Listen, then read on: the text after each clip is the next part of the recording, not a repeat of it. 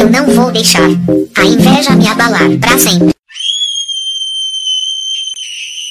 Oi, Começando mais uma edição do Não Me Critica. Estamos de volta mais uma quarta-feira oi. Linda. para conversar com vocês que estão aqui com a gente. Vencemos o Spotify, então já quero É. falar logo isso. O programa Deus da é semana mais. passada já está disponível, forte, vocês perceberam. E também venci o microfone, que olha, minha voz voltou ao normal, porque Ele saiu da a voz caixa. estava Todo mundo muito com ruim. saudade do Thiago. Exatamente, estou de volta né? com vocês. E aí, Mariana, tudo bem? Tudo bem, gente? Como vocês Tá estão? no bom dia, Mariana? Ai, não muito. Cheguei, cheguei super atrasada na gravação. Gente, vocês estão vendo que eu sou a pessoa enrolada da, do- da equipe, né? Eu cheguei Então, atrasado de responsável, posso falar mesmo. Tava na praia e eu fiquei olhando pra praia, falando assim, dá mais um pouquinho, mais um pouquinho. Ai, arrasou. Eu tava na praia. Eu tava como? Passando perrengue mesmo, mas tudo Cheguei bem. no horário. Vergonha de vocês. E hoje o programa está lotado. Tem muita gente aqui no estúdio. Despencaram para Ipanema para vir gravar o Não Me Critica. Vamos começar com ela que já é veterana aqui no Não Me Critica. É, já Pode participou. Era nossa colunista, né? Vocês, é, Volta. vocês liam aí as colunas de Laura Vidalreta com leitores em série. Seja bem-vinda de volta, Laura. Colunista. Bem-vinda. Tudo bem? Vocês. Ah, está de volta. É muito bom. Seja bem-vinda. Quero voltar, quero voltar a escrever a coluna, mas a Betina me enganou. Esse negócio de empreendedorismo. Investi Desgraçada. tudo lá. Eu já tava achando que eu já ia ter 1 milhão e 200 mil acumulados. Tudo mentira dela. Menina, mas as pessoas Tô com enganam ranço mesmo. dela. Gente, mas deu, deu Ela muito certo ela é pra mim. mentirosa. Eu dei- acho. Deu muito Eu já certo tava pra mim. achando aqui que eu já ia estar escrevendo coluna, vivendo só pra ver série. Gente, Tudo mentira. mas as pessoas agora estão nessa onda, né? Como vocês sabem, estou aqui na minha eterna busca por um emprego. e aí me falaram um dia desses, não, cara, mas a saída é empreender. Você vai ter que fazer alguma coisa, ganhar Workshop dinheiro de com o que você faz. empreendedorismo, é a nova moda. Gente, não tem Gente, eu como. conheço um coach maravilhoso que pode te ajudar. Olha aí. Já me dá uma coceira na cabeça, um coach. Amor. Temos também hoje aqui, pela primeira vez neste programa, Lohane, seja muito bem-vinda. Obrigada, é um prazer, gente. Belíssima. Eu e minha Belíssima. extensãozinha, de vez em quando dá uns gritinhos. Menina, que maravilhosa, olha, conversando. Um Daqui a pouco a gente deixa ela falar um pouquinho. agudo, Mariah Carey, Ariana pertinente. Grande aqui no fundo. Seja bem-vinda, fique à vontade. Obrigada. Como vocês viram, o programa hoje vai falar sobre as mães, né? E vamos fazer um especial com vocês sobre o Dia das Mães. Porque sabemos que elas merecem. Elas É, merecem. exatamente, exatamente. E temos, então, Lohane, que é mãe, recente, É, faz. Tem cinco meses. Aí, né? cinco Sou mãe meses. há cinco meses. vai contar pra gente essa experiência de ser mãe. E Laura, que vislumbra ser mãe, não é isso, Laura? Sim, sim, sim. Que ela planejando, esperando o momento certo, sabendo que nunca existe momento certo, É, né? exatamente. Exatamente. É sempre isso, assim. Não, esse ano vai. Aí na hora que chega. Então vai. Não, que isso, tá maluco? Eu, Não, hein? Vamos pensar direito. Não é assim não. já vai dando um ataque cardíaco, já vai dando um suador debaixo do braço. Mas vai. Calma que isso, vai. isso. Na- chega a hora. Eu não dei essa planejada, não. Quando eu vi, já era mãe, né, querida? Deu um desespero. Eu falei, ué. Ri bastante, inclusive descobri com Laura. Ela sabe bem do meu Não, mas espera, você teve um ataque de riso quando você descobriu? Ri. Gente, que coisa maravilhosa. Gente, Fiz o teste uma vez, fiz a segunda vez, nas- eu fiquei rindo, rindo, rindo. Falei, me dá outro que eu vou. É outro xixi, vai dar outro resultado, querida. Não, Você então, você teve aquele momento bem filme, né? Que a É. pessoa faz cinco testes diferentes. aí você fica- desesperada. E como foi, Lohane? Você, corpo. você não, não esperava, Não, esperava. aconteceu. É, e não era nenhuma coisa que, assim, eu estava já. ah, Beleza, né? Como a Laura, que já Aham. é casada há, há alguns anos. E já tem toda essa coisa assim, ah, né? Mais tranquila, já estou me preparando para isso. Eu não tava, não. No caso, eu queria esperar um mais um susto. pouquinho. Pois é, deu um desespero. Mas Aí. sempre foi uma, uma coisa que vocês pensavam. É, a gente pensava, mas não agora. Uhum. E eu, né, quando eu era mais nova, eu sempre falei, minha mãe falava pra mim assim, suas irmãs nasceram pra me dar os netos que eu sei que você não vai me dar. Aí eu, ai mãe, obrigada, Meu que Deus, ótimo. um ótimo incentivo. Eu falei, né? não, eu falei, que ótimo, então que você não tá esperando, porque eu É, sempre é. falei que eu não queria. E depois, óbvio, a gente vai crescendo, amadurece. Às vezes muda de ideia, às vezes Uhum, não. às Então vezes tudo não. bem também, É, né? Isso aí. Mas você É. teve filho antes das suas irmãs? Eu E sou irmã, foi- eu sou a é. filha mais velha. Então, assim, né? Eu, eu sou filha mais velha de três. Minhas irmãs, uma tem 23, a outra tem 15. E a Então ela minha. deve ter ficado muito feliz, né? Ela Nossa, ter- ela tinha falado pra mim assim: você tem três anos pra me dar um neto. Eu falei, oi, querida. Eu Falei, querida, não vai Não acontecer, viaja. tá bom, anjo? Aí ela virou e falou assim: eu quero ser vó com até 45 anos. Ela tem 43. Aham. Porque eu nasci, ela tinha 15. Então, minha avó foi vó muito nova. Aham. E eu criei uma relação muito boa com a minha avó, né? Eu fiquei muito amiga da minha mãe pela, por causa da idade. Então, ela queria isso, né? Ter uma neta e viver esse tipo de coisa. E eu falei, tá maluca, lógico que não vai acontecer. Estamos aqui, né? Aí? Cinco meses. E aí né? aconteceu. Aí aconteceu. Eu fiquei nervosa, né? Falei, meu Deus do céu, e agora? Fiquei Passa um contemplativa. filme, deve passar um filme, né? Fiquei, Tipo, porque assim, é muito engraçado. Você não imagina. Eu imaginei. Aí você fala assim, ai, fulano tá grávida. Ai, que lindo, que legal, Isso, parabéns. é, é. Agora eu fiquei dentro de mim assim, meu Deus, eu tô grávida. Eu, eu mesma. Aí parar eu pra acho pensar. que deve dar um pico, assim, no, no primeiro dia você deve ficar na- numa sensação de extrema felicidade, depois de extrema, o que que eu faço? Eu não, eu não consigo. Né? Exatamente. Deve dar um e desespero. você fica assim, meu Deus, o que, que eu vou fazer agora? Eu vou ser mãe. Aí eu repetindo E incessantemente. você ligou pra todo mundo, já contou no mesmo dia? Não, eu não contei. A gente fez. Fazendo um Eu mistério, descobri abril do ano passado, é, dia 21 de abril. No dia seguinte era aniversário da minha sogra. Hum. E aí eu falei, Laura, é, a Laura, gente ia passar o Laura. dia junto. Aí eu falei, Laura, eu não vou aguentar esperar pra contar pra Caio de noite. Uhum. Eu vou ligar pra ele agora. Ele tava no futebol. Ele me deixou lá quando foi pro futebol. Quando ele saiu, eu falei assim: olha, preciso falar com você. Eu preciso que você venha buscar ele. Tá bom, amor, não sei o quê. Aí foi pra lá. Quando, eu, quando ele chegou, eu entrei no carro, ele foi saindo, assim, né? Uhum. Saiu Nossa, do teve um carro. momento filme. É, ele foi saindo assim, eu falei, não, não sai não, querido. Fica aqui rapidinho que eu preciso falar. Aí ele, o que que aconteceu? Que cara é essa? Porque eu já tava com cara de Isso, enterro. isso. Mas não tinha derramado nenhuma lágrima. ah, Aí eu olhei pra cara dele, eu não conseguia falar, não tinha uma gota de cuspe dentro da boca. Aí Caraca. peguei o teste, dei os dois testes assim na mão dele, mijadinho. mijadinho. Ele olhou, ele olhou pra mim, olhou pro teste e falou Seu assim. xixi, seu xixi na minha mão. É, não, ele olhou pra mim e falou assim: é da fulana, que era uma amiga Aham. minha que tinha descoberto recentemente. Socorro. Aí eu olhei e falei: Ui! Não, amor. Por que, que você estaria com teste de Ui, outra tá- pessoa? todo mundo ficou assim, eu. Não. Aí eu falei, não. Aí eu comecei a chorar. e ele começou a rir. Aí ele, amor, que coisa maravilhosa. E eu, ah, chorei muito. Mas Ai, assim, gente, achei lindo. É, Achei foi no fofo. coração aqui. Achei Foi. bastidores dessa. Bota o microfone pra Os Laura. bastidores dessa Como foi, descoberta Laura? é porque ela descobriu lá em casa com a minha vizinha, que é enfermeira. Isso. Rafa, um beijo. Beijo, Rafa. E aí a gente ligou pra uma outra amiga. Ela mandou uma mensagem assim, Vanessa. Hum, E Vanessa. assim, ela- a gente não fala Vanessa. Quando É. é. quando já fala Vanessa ou liga, é porque É, aconteceu é. alguma coisa. Ela, eu preciso que você venha pra cá. aí ela já. Eu falei assim, Vanessa, eu mandei assim, Vanessa, você vai fazer o que hoje? Aí ela falou assim, ah, vou na casa da, da Valéria fazendo não sei o que lá. E eu mandei, tô grávida. Ui! Ela até hoje tropeçou. fala, eu nunca vou te perdoar por isso. Mas eu já sabia que tinha alguma coisa. Não, já sabia que tinha alguma coisa, porque tudo isso começou numa conversa no, num grupo de WhatsApp, que aí ela falou alguma coisa, ela falou assim, ah, gente, desculpa que eu tô irritada, que eu tô um pouco atrasada. Eu falei assim, mas tá atrasada há quanto tempo? Ela falou assim, ah, dois meses. Eu falei, amor, isso não é atraso, isso é negação. A negação. Vamos lá, isso daí Dois já não meses eu é ia tá atraso, amor. passando. Isso daí é negação, a gente atrasa um dia. Aham. Eu já tô fazendo conta de faculdade, entrando para saber, pelo amor de Deus, será que a estafa ainda tá barata?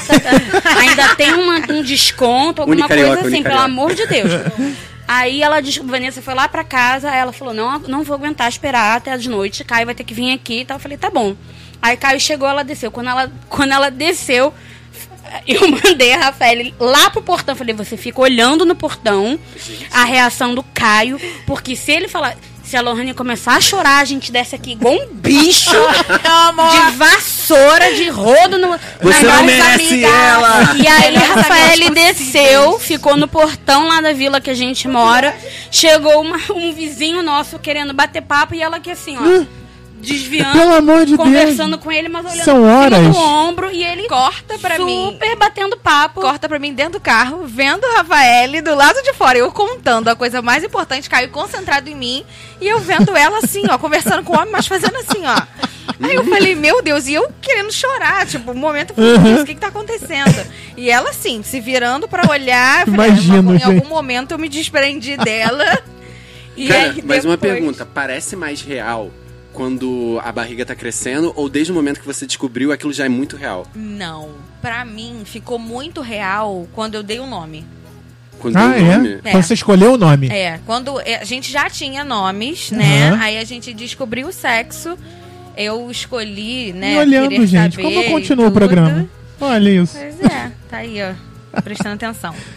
É, quando eu descobri o sexo e eu dei um nome, assim, óbvio que existe essa noção de, ah, minha barriga tá crescendo, porque quando eu descobri E- o sexo eu já tinha uma barriguinha, né? E tem os sintomas também, você já devia estar com alguns enjoos, né? Cara, eu não enjoei nada. Nada? Nada. Ah, isso é muito Durante relativo, toda- né? de durante toda nada, a- a gestação. nada. Eu não posso reclamar Oi, disso, assim. mães. Vocês aí que agora estão com ódio da Lohane. Eu não tive problema nenhum. Qualquer coisa, manda uma mensagem Aceita. pra mim que eu mando o endereço. Aceita. Porque é de dar ódio mesmo.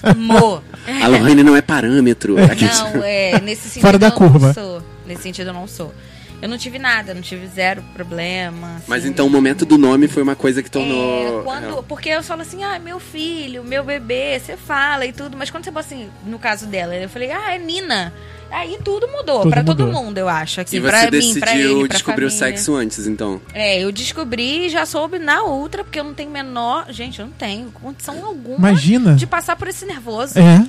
É, cai durinha morta ali, ó. Se ficar esperando ah, duas semanas fazer chá revelação, pular coisa, estourar, eu não quero isso não. Não teve nada. Eu acho que eu né, iria Lohane? querer saber também. É, eu, eu quero tem tipo- gente que espera nascer pra saber, não é isso? Ai, pelo amor de Deus. Tem essa história de que você, Ai, quando. eu quero surpresa. Você tem duas opções, não é surpresa. surpresa se você deixar pra criança escolher Gente, quando eu- tiver 18 anos. Eu sempre achei que surpresa. esse chá, eu sempre achei que esse chá que a galera faz era zoeirinha assim pra galera. Que, tipo, os pais sabiam, mas que as pessoas não sabiam, assim, era É. pras pessoas. Cara, os mas- pais descobrem na hora também quando na faz. hora. Geralmente quem fica, geralmente quem fica a cargo de saber o sexo é uma pessoa que é a madrinha da criança. Geralmente é a mulher. Então é a madrinha da criança. Ela vai na outra, o médico escreve ou qualquer coisa assim e ninguém mais sabe. Aí ela fica responsável pela conseguir. decoração, que geralmente é sexista, sempre. Aham. Então, É. ai, nossa, tipo rosa, ah, azul. Meu Deus. Tem um carrinho rosa. Eu sinto ódio. É. Aí, então, aí faz toda aquela coisa. Aí sai fumaça azul ou fumaça rosa, Ah. que é. Gente, igual o negócio do Papa, né? Quando sai fumaça eu branca, escolheu. Isso, abemos Ah, papa. Cara, mas tem uma galera que gosta de olhar pra cara do bebê e decidir o nome na hora. Eu acho fofo também, mas Ai, tipo... gente, mas eu acho. Mas eu acho que o bebê- os bebês no começo são meio parecidos. Como é que você vai olhar pra ele e decidir Gente, o nome eu da hora? mas é algo que vem de dentro. É, não, mas eu acredito. Você olha Gente, mas pra mim é vir uma lista, aquele rolo. É, já eu acho que eu ia assim, fazer uma deixa eu lista em casa. Cara. Olha e veja a cara Qual o nome parece. combina? É. Eu tenho uma amiga de faculdade que ela, quando engravidou, também soube logo no início que era menino, e aí já tinha nome, já tinha tudo bordado, já tinha. Quando a criança nasceu, Lolo, ela falou assim: não é a cara. Ele não tem cara disso.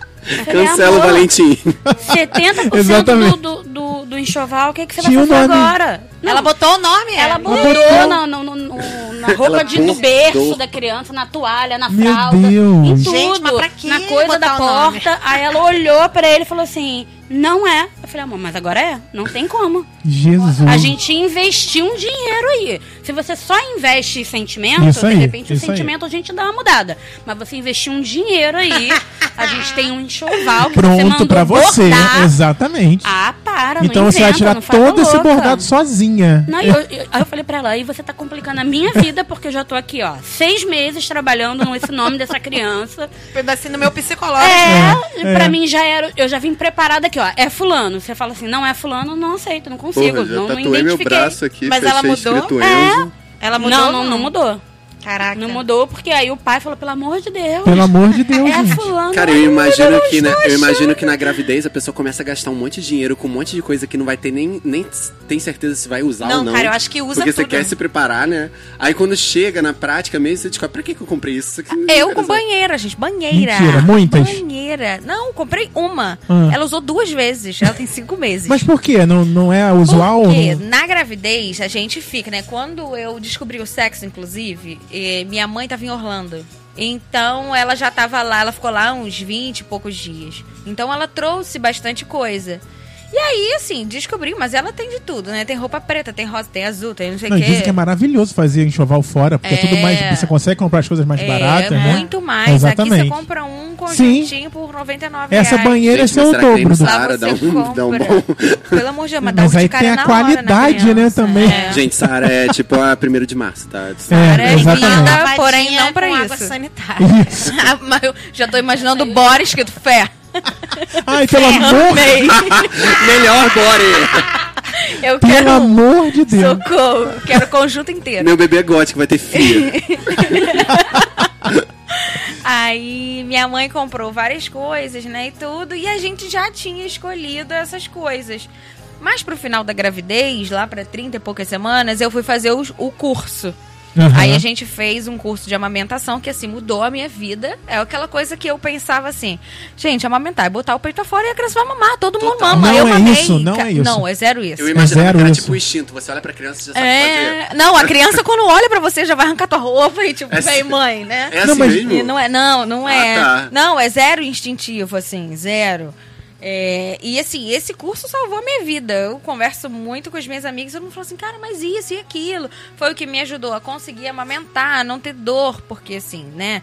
é, ele sai colostro durante os três primeiros dias, depois que o neném nasce, ele começa a mamar. Tá. Ah, então tem É, três dias que Pro não- leite que- sair. que o- Que, as leite pessoas sair. dizem que é o leite descer. Mas descer de onde, né? É o leite É, sair. tá lá, gente. Já tem é. glândulas. Aquele termo que o povo fala, o leite tá empedrado, é real? Tipo, É real.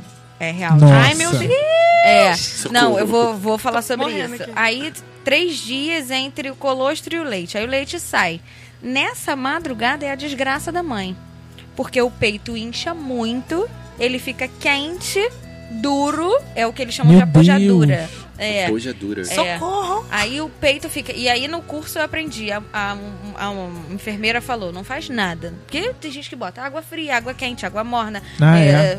bucha, não sei o que. E Ela a falou: tá cara, não sentindo faz dor, né? nada. É, ele pesa muito, mas pra amamentar, que você já tem um neném de ali 3, 4 dias. Uhum. Então ele, Ele vai produzindo, né? Pois é, o seu peito ali tá machucado. É uma feridinha que você faz. Ah, Pensa é. num machucado que Aham. você tem. É uma ferida que você abre que, no, no ruim, de três em três horas alguém vai ali cutucar. Quando ela começa a cicatrizar, alguém vai puxar. Isso aí. Então ela abre. aí- Nossa. é.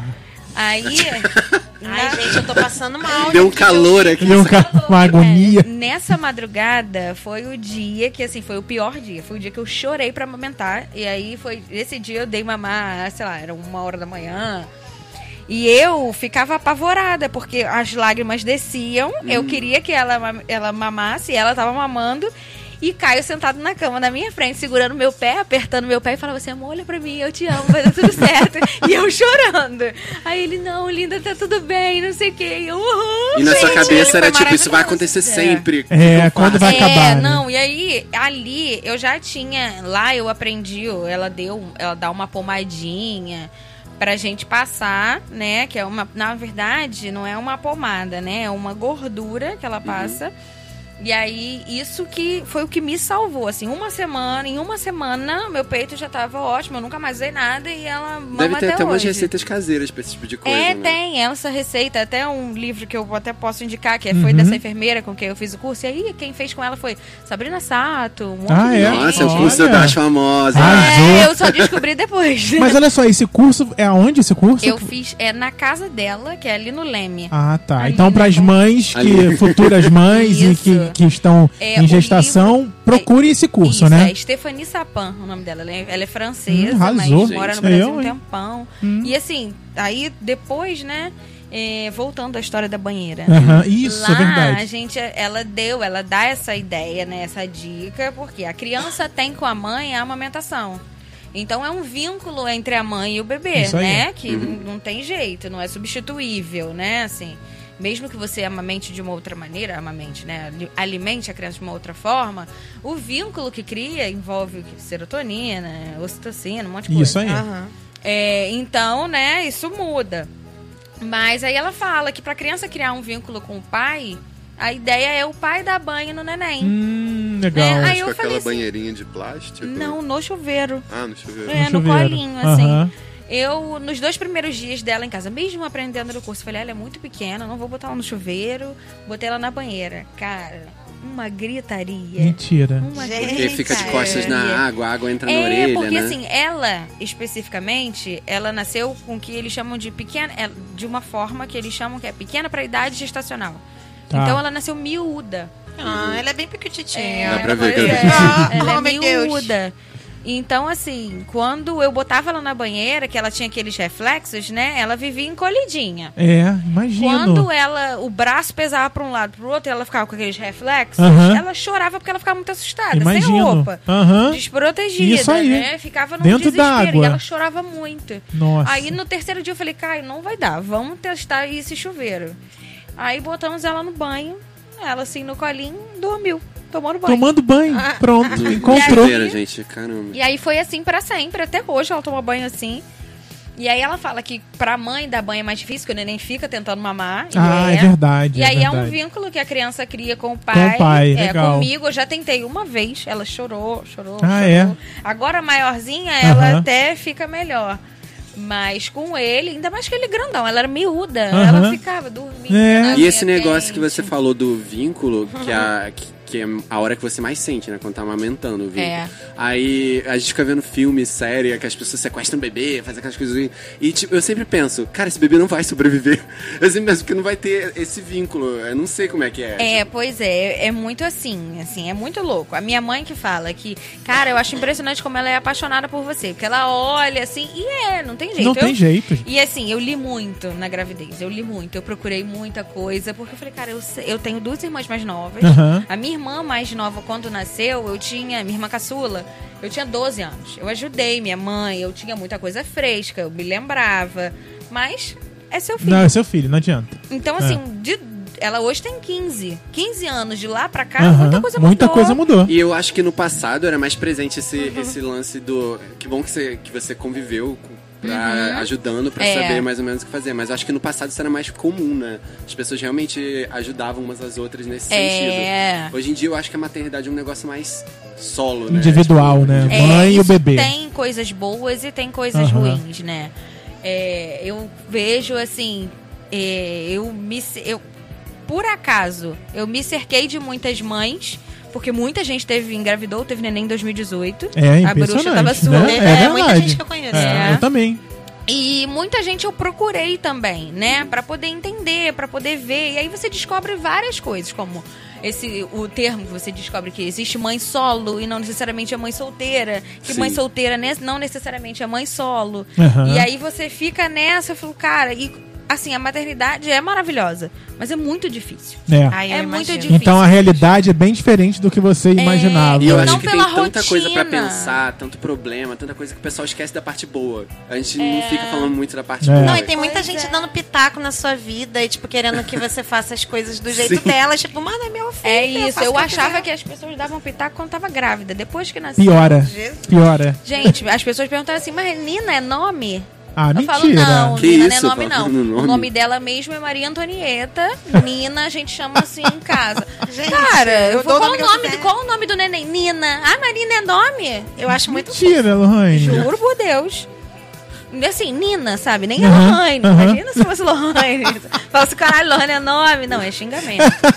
É diferente. Gente. Mas, é, assim, é muito difícil, assim. Ela. Porque, assim, nos primeiros dias eu dei a sorte de Kai tirar os 20 dias de É. licença Nossa, paternidade. rolou esse lance de licença paternidade. Eu É. acho que às Ele- vezes no Brasil fica uma coisa meio mito, né? Ele, tem, ele conseguiu 20 dias de licença 20. maternidade. Que empresa é ah, essa, pelo amor Empresa de Deus? maravilhosa. Gente, mas Beijo pro é chefe do Caio. É, porque são que- 5 dias. Amo. Cara, isso é um absurdo deixar o pai cinco dias Cinco só. O pai dias. também tem, trabalho muito importante nesse momento, É, sabe? é, muito. Tipo, vai deixar a mulher sozinha, porque as pessoas acham que a mulher tem que ficar sozinha, É, não, é, cuidando é. da criança. E quando Mó vem com rolê. negócio assim, as pessoas perguntam muito pra mim assim, mas o Caio te ajuda? Ajuda? Lógico, não, né, ele não me ajuda, não. Ele divide comigo. É. Que a responsabilidade Isso é tão aí, dele quanto isso minha. Não aí, é ajuda. Não, o pessoal fala às vezes até como se o homem estivesse prestando um tipo de favor. Ele te ajuda, né? É. Ele Nossa, até te ajuda, né? É, nossa, mas ele até, coisa, até te ajuda. Ainda não, ele me ajuda não, ela é filha dele também. Sem, né? Essa situação É, aí. eu, eu uma vez tive uma Sozinha. discussão com a tia do meu marido por causa disso. Eu tava conversando com a minha cunhada, a gente, a gente tem mais ou menos os mesmos planos de maternidade. E eu tava falando, eu acho que é muito mais importante a gente ter estabilidade emocional e estabilidade no relacionamento do que, do que ter estabilidade financeira. Isso. É, melhor, é, é muito mais importante você estar ali é, estabelecido como casal. Você sabe o que esperar da papel pessoa. de cada um, né? Exatamente, o papel de cada um. Do que, ah, eu tenho 5 mil reais para contratar uma babá e Isso tal. aí. E a fundação ali do- da família não, não é firme. Uhum, Então não adianta. E eu tava conversando com a minha cunhada sobre isso. E aí eu falei, eu falei, o Felipe, que é meu marido, Felipe, a gente tá querendo esperar ele se estabelecer na empresa dele, pra, pra ele poder ter um tempo melhor, como, como aconteceu com o Caio, assim, ah, é, de madrugada, pra ele poder acordar junto comigo. Nós temos um, um casal de amigos que tem uma filha de 10 anos, que assim, é um dos nossos modelos de, Aham. de criação que, eu, que a gente fala, olha, Vamos seguir esse vamos caminho seguir que vai dar certo. exatamente. Vamos seguir porque tá, Tá dando, dando certo. certo. Ela é ótima. É, é fantástico. A Isabela com, com o Júnior, a Isabela nunca acordou pra, pra amamentar a Letícia sem ele. Que ela amamentava e aí ele botava pra rotar ou trocava uma Aham. fralda. Então, assim, ela nunca passou uma noite acordada sem ele do lado. E ele era taxista. Então, assim, ele acordava duas horas da manhã, tendo que acordar Nossa, daqui a pouco imagino. quatro de novo. E eu conversando com ela, falei, eu quero isso, porque é, foi o que a Lohane falou sobre, sobre vínculo. A mãe tem o vínculo da amamentação, mas o, o pai também é extremamente, é tão importante quanto. Isso aí, com Então certeza. você tem que ter isso. Ah, se eu botei, se eu dei o peito, ele pode botar pra rotar, ele pode trocar uma fralda e tal. E aí a, a, a tia do meu marido interrompeu a nossa conversa, mas você vai acordar o Felipe de madrugada pra ele te Claramente. ajudar? Eu Gente. falei assim, não, não vou acordar ele de madrugada pra ele me ajudar. Eu vou acordar ele de madrugada. Quer dizer, eu não vou acordar, Isso aí. porque ele vai acordar Aham. pra criar o filho dele. É. E não é eu pra acho mim que ajudar. só da pessoa estar ali presente, ela não precisa nem estar te ajudando na hora. Exatamente. É só da pessoa estar ali Gente, presente vamos combinar. Acordar de madrugada deve ser. Assim, deve não, eu sei como é, né? Cara, é horrível, sabe? Tipo, a pessoa acorda com você, tipo, pra te dar um apoio, sabe? Tipo, É. beleza que você vai ter que amamentar porque você tem o seio e tal. Mas e aí? A pessoa tá lá te dando apoio, vai ajudar com o bebê. E qualquer com outras situação. coisas que precisar. Aí vai né? ficar o bonito É, dormindo, a é. bonita Ah, dormindo. é, Pô, isso aí. nada a A ver, gente. falou aqui antes da gente começar o programa como ela sente sede na hora que ela vai É amamentar. verdade. Então, assim, é ali um- um- uma hora pra você ter Nossa, um- um, negócio é- companheirismo. Caio, meu staff total. Ela mamando no peito e eu mamando E água. água. É, e ele já ficava assim, ó, vai amor, o que, que é agora? O que, que eu faço? Pois é, e aí, assim, se não foi ano passado, foi em 2017, eh, essa discussão. Falei, gente, a gente ainda tá nessa de que o pai ajuda. Ainda, né? É, e É assim, impressionante, as, as impressionante. pessoas também, ainda hoje me perguntam, mas o Felipe ajuda em casa? Eu falei, não, ele não ajuda, ele mora na casa. Ele tem que fazer ele, coisas, ele, ele faz a manutenção da casa dele. É um papel do homem tão ainda errado, né? Tão, Exatamente. tão e as pessoas não têm noção como é que isso é prejudicial para É, o pai. exato, Também. exato. Para o pai. Pra relação do pro- pai com a Exatamente, criança. a relação do pai com seu filho. Isso aí. É, eu acho que a dinâmica do pai com a mãe é fundamental, né? O que você tava falando. Porque, tipo, eu vejo muita mãe, por exemplo, só lembra que o pai existe. Por exemplo, ah, vou chamar seu pai aqui pra, pra te dar uma Pra bronca, bater, hein? exatamente. Pra Nossa. corrigir, É, né? o pai, eu- por exemplo, eu, eu tenho 35 anos, é porque eu tenho que perguntar porque eu esqueço. Eu, eu sou uma pessoa que eu minto a idade pra cima. Essa semana eu falei que eu tinha 37. Eu entendo, eu faço Eu minto a idade pra Aí a cima, porque eu não olha lembro. fala, mas você tá tão nova. Não, aí elas falam assim, você tá maluca, amor? Nem Calma, 36 fez calma. ainda. Eu tenho 35 anos, eu tenho a, a, a memória da minha infância. O meu, o meu pai faleceu, eu era muito jovem, eu tinha 6 anos. Só que eu tenho muito isso, assim, essa, essa lembrança muito quente, muito firme na minha cabeça. Porque meu pai era médico, a rotina dele era completamente diferente. A minha mãe parou de trabalhar para cuidar de mim, foi uma opção dela, não foi nada impo, imposto pelo meu pai. E aí eu passava o dia com ela, só que eu fazia questão de esperar o meu pai chegar. Eu tava batendo cabeça no, no berço. E quando ele tinha cirurgia, que às vezes não dava para eu esperar, minha mãe falava: Olha, filha, hoje não dá. E a gente tinha uma rotina, 30 anos, Aham. passava boxe na televisão, na, na Globo, de Aham. madrugada. Boxe sabe? é o- É boxe, boxe. Ah, Ah, boxe, boxe. luta de Ah, boxe. luta. É. Eu pensei Ah, que tá. fosse um desenho. Não, gente, boxe, boxe, cachorrinho. gente, boxe, desenho era esse É um boxe. E cachorro. aí eu lembro até hoje de, de ficar acordada de madrugada com o meu pai assistindo boxe sábado de noite, porque meu pai adorava boxe, e acordar muito cedo no domingo de manhã para ver a corrida, porque ele Isso. adorava a corrida. Aham. E aí a gente, eu ia dormir, sei lá, duas horas da manhã no, no sábado. E acordava E oito da acordava manhã. oito É. da manhã, mas assim, porque era o nosso ritual, era Aham. aquele nosso momento.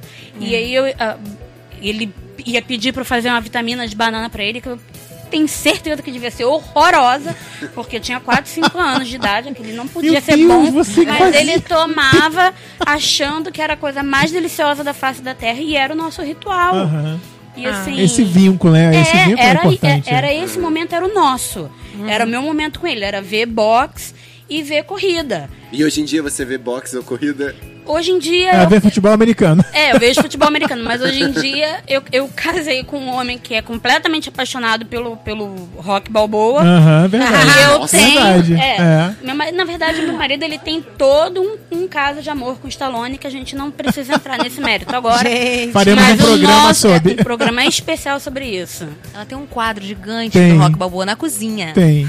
Eu tenho um cachorro Um chamado cachorro. Rock Balboa. Exatamente. Eu confundo, eu confundo o Sylvester Stallone com o Arnold Schwarzenegger. Eu nunca sei qual o filme de um qual o filme do outro. Ah, não, normal, porque anos 80 tava tudo ali, tudo É, misturado. tudo igual, o bombado. nosso primeiro, a primeira vez que nós saímos como namorados, nós fomos assistir o Rock Balboa, que foi o Gente. Rock 6. Gente. Socorro, Rock ele ama 6, muito. tá no top Seis. 20 agora? Eu vi o Rock 1 com o meu pai, Gente, que saiu em 79, eu Ó, todo, com um, ele. todo um link aí. Né? Mas Eu a minha acho. mãe me falou isso. A minha mãe, minha mãe era, ela era psiquiatra. Minha mãe também já é falecida.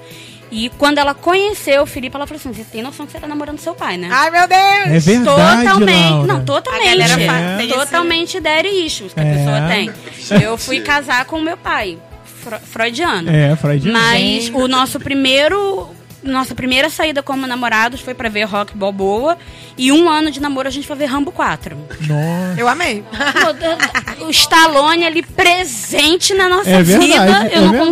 consigo. Ah, eu sinto Sair de, dele, não Eu sinto consigo. falta de memórias audiovisuais pro- com os meus pais, porque eles não viam filme, não viam série, não Ah, é a nada vida disso. do meu não, pai e, e- e isso é muito, muito engraçado. Eu, eu, tenho, eu sou apaixonada por Star Wa- Wars. E também por causa do meu pai. Aham. E o, o Star Wars 6 foi o último filme que eu vi com ele. Uhum. E foi, eu lembro perfeitamente. Eu tinha, eu me machuquei, eu, eu tinha seis anos. Eu me machuquei brincando no, no, no condomínio. Eu voltei, assim, voltei pra casa não, né? Meus pais desceram porque escutaram o escândalo que eu tava fazendo. e aí minha mãe, minha mãe subiu comigo, foram me botar no chuveiro pra lavar o machucado, eu me agarrando no box igual um gato. Pra você ver como é que tá fresca a, a, a A minha memória, memória, né? na minha cabeça. É. Aí minha mãe foi, lavou, machucada e tal. Aí eu deitei na cama com meu pai e ele botou Star Wars pra gente assistir. E foi o último filme que eu vi com ele. Então, assim, eu tenho toda uma memória Uhum. Afetiva com. E, e você nem devia estar entendendo o filme na época, mas, né? Você não importa. Não, especialmente nesse momento, porque eu lembro que eu provavelmente passei as primeiras uma hora e meia do filme com aquele É, choro é, ainda. assim. a do machucado. Mas o meu pai amava. E uma coisa que é muito curiosa, você falou sobre, sobre essa questão da, da, da memória. Antigamente existia um, um abismo muito grande entre os adultos e as crianças. Aham. Era muito difícil você ver um, um- A minha mãe, ela só assistia jornal e novela. Assim, ela assistia jornal porque ela gostava, a novela porque ela era, era a hora dela dormir. Dormir. Era o E- Nana Neném dela. É, exatamente.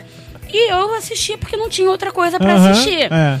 Só que, assim, a gente não tinha nada em comum. Mas ela topava, ia ao cinema comigo, assistir os meus. Oi, Gente, é muito fofo. Muito não né? Vocês não estão vendo essas cenas. Olha lá, sorrindo. fofinha. Não tem como continuar. Eu tô aqui assim também. E ela topava assim, ah, mãe, eu quero assistir Batman no cinema. Ela ia comigo, ela não entendia nada, Nada. do que estava acontecendo, Aham. mas ela ia. A gente foi assistir o Batman e Robin, o do. do Sei lá o de quem. Do, do Schwarzenegger. Ah. Ela saiu do cinema perguntando qual, qual era o nome do ator que tinha feito Superman. Falei, Oi? ninguém. É. Fazia ideia do que ela eu tava percebo vendo. isso. Eu- A galera tinha um problema, tipo, uma- na geração de acompanhar. Por exemplo, minha mãe, ela não vê filme legendado, de forma alguma. E eu acho que é isso porque a leitura dela deve ter ficado um pouco mais lenta, não sei. Minha mãe falou que ela não consegue acompanhar. É, A minha sogra também não. eu, Eu, acho É, que eu não acho consegue engraçado. acompanhar, A muito minha já, já vê dublado, a minha conseguiu pegar a tecnologia de forma mais rápida. Eu, enfim, A minha mãe- eu não É, tenho lembrança é da minha mãe A vendo minha mãe essas não coisas. vê filme, ela dorme. Ela dorme. minha mãe Cinco também. minutos dormiu. É, minha mãe vê, eu acho legal, eu acho legal. ela- Eu acho isso muito bacana, assim. É, antigamente você via, os seus pais iam receber os amigos em casa, as crianças iam pro quarto brincar Tinha e os adultos separação. ficavam na sala. Isso aí. Hoje não. Hoje o- o- o- o- as crianças querem ficar mais perto dos adultos. Hoje nós somos os adultos. É. E as crianças querem ficar perto da gente porque a gente gosta das mesmas coisas. Isso aí. Sim. Isso aí. Assim, o, o, o meu afilhado tem 16 anos. Cada vez que ele, que ele encontra com, comigo, com, com o nosso grupo de amigos, ele quer estar ali, ouvindo. A minha afilhada de 9 anos quer estar ali. Ah, não, porque a, minha tia fez isso, a minha Dinda fez aquilo, não É sei o porque quê. eu acho que às vezes os adultos, é, pelo menos na geração passada, tinha um negócio de que a criança não era inteligente o suficiente pra entender as coisas. É assunto de adulto e assunto É, de criança. E eu acho que as Gente, pessoas que não criança faziam um esforço adequado de tentar explicar de um modo que ela entenda. E criança é muito inteligente. Muito. É, é bizarro. E acho que para além dessa relação da inteligência, as relações hoje são muito mais amigáveis, né? Hoje os pais têm uma forma de educar que é diferente, não aí. necessariamente Sim. permissiva, mas muito mais próxima. A gente que quer antes- acreditar que, que seja muito assim, né? É, o Tomara, próprio né? abismo que Laura falou, É. né? É assim, já falei que isso não é assunto de criança, você não tem que estar aqui na sala, vai pro quarto. Né? Hoje, óbvio que tem coisas que você É, não vai, é, né, expor na frente de uma criança. Mas você consegue deixar que todo mundo esteja no mesmo ambiente, Isso aí, brinca, o é, quê, é. sem deixar de ter disciplina, com, com É, jeitinho é, tudo, é. tudo dá, né? É, eu E tenho uma as memória crianças- do, do meu pai que, assim, a minha, com meu pai eu sempre tive uma um distanciamento. Uhum. É, Eu e eu via sempre meu- é, os pais dos meus amigos brincando, jogando bola e tal. E ele nunca jogava bola comigo, nunca brincava comigo. E eu sempre falava isso, falava pra minha mãe, e ela sempre defendia meu pai. Não, não é assim, é o Ah, jeito dele, não sei o que. É, é o jeito enfim, dele. É o jeito dele. É, a- é a desculpa Tinha um- que teoricamente soluciona tudo. Ai, mas ele é assim mesmo. Tinham E quando muitas se- mães apaziguadoras, né? É, Exatamente. quando eles criança, separaram- quando tá fazendo qualquer coisa, exatamente. Aham. A criança tá fazendo um escândalo. Ah, ela é geniosa. É, isso aí. É o jeito dela. Não, pelo amor de Deus, eu tenho um primo que destruía tudo. Ai, Ele Deus. batia na mãe. Ele... É. Gente, era absurdo. E assim, co- quando eles se separaram, os meus pais, eu falei pra minha mãe, ah, eu não senti, eu não- realmente não senti mesmo com a separação. Pra mim foi, minha vida mudou entre a- Uhum. antes com meu pai e quando ele foi embora. E aí, não, mas ele sempre te deu tudo, nunca faltou nada dentro de casa. Não, Isso não, não é interessa. suficiente. Isso era obrigação dele. E afeto. Né? E proximidade. Exatamente. presente. Cadê? Cadê É, isso? é. Tanto que hoje, há, há 18 anos que eu não vejo meu pai. E aí, às vezes, eu vejo no Facebook ali, tá cada. Acho que de 6 em 6 meses ele cria um perfil, aí me adiciona. Aí chega, né, gente? Aí, ó, Não, já tem parar, aquele outro querido. perfil lá. Bom, aí, é. Tem um perfil aí me pedindo pra ser amigo, eu nem aceito mais, tem vários. E, é- e- e é isso, eu acho que isso que a Laura tava falando, dessa. De hoje as crianças né, terem uma relação diferente com os pais, com o pai, né? Com a presença do pai.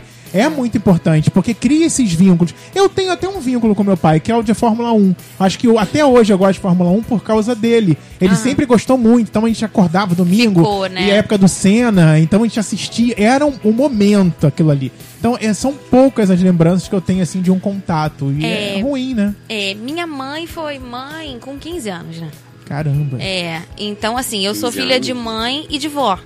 Imagino. É isso, assim, a minha família toda são mulheres muito fortes. Aham. Tinha muita Eu- gente assim que era filha de É. mãe. de Pois é, eu tem era filha de gente mãe e de vó.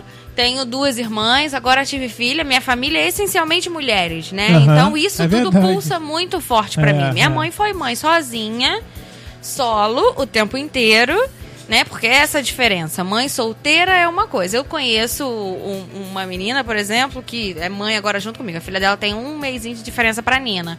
E ela é mãe solteira, mas não é solo. O pai participa ativamente Aham. em tudo da filha. Ela fica com ele fica com ela pra mãe trabalhar, ela volta, Perfeito. passa na casa dele e é assim. A minha tem quatro meses. Eu percebo muito que a, a galera que teve essa criação, que era um modelo com a avó, assim, que a avó era muito presente, era quase como uma segunda mãe mesmo, Uhum. que tem um lance assim de ou a mãe fica como vilã, ou a mãe fica como uma pessoa divertida e a avó fica como vilã. Tem sempre um lance assim, uma balança. Ah, entendi. Ah, No sentido de que É. a avó é que briga, ou a mãe é. No meu caso, não foi nem isso que aconteceu, não. É, eu e minha mãe, a gente se tornou muito, muito próxima depois dos meus 15 anos, depois dos meus 17. A gente ficou muito amiga, né?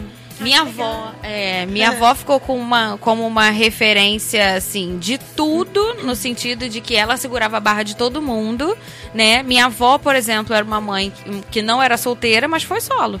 Uhum. Porque dentro de casa era tudo ela. É. Tudo ela. Ela sustentava a casa. Você acha que por sua mãe ter tido você muito cedo, estreitou a comunicação entre vocês? Vocês acham que vocês se comunicam melhor? Como é que foi pra você, assim? Hoje sim.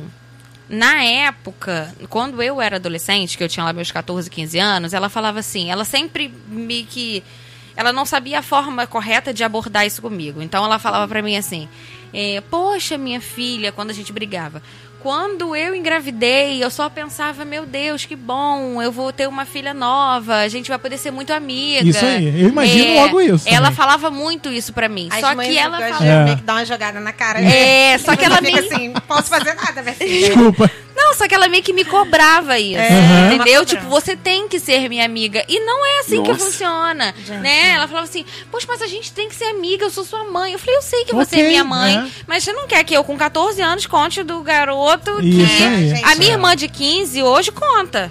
Ah, é. E- É, mas ela já foi minha mãe, já foi mãe da minha outra irmã e agora é, é, Aham, entendeu? Passa por isso pela terceira É, vez. exatamente. Então é diferente. E tem a gente no meio, né? É, que dá É. uma É, ajuda, né? no- assim, uma eu- ajuda eu- assim emocional, que eu digo. Porque Pois deve ser mó é. maneiro ter irmãs, assim, tipo. É. Eu não sei, porque eu sou mais velha eu tenho irmão. Então, Ah, é. Ah. meio difícil. Não, e assim, eu acabo ficando entre. Hoje é muito bom, assim, nós, elas já são crescidas, né?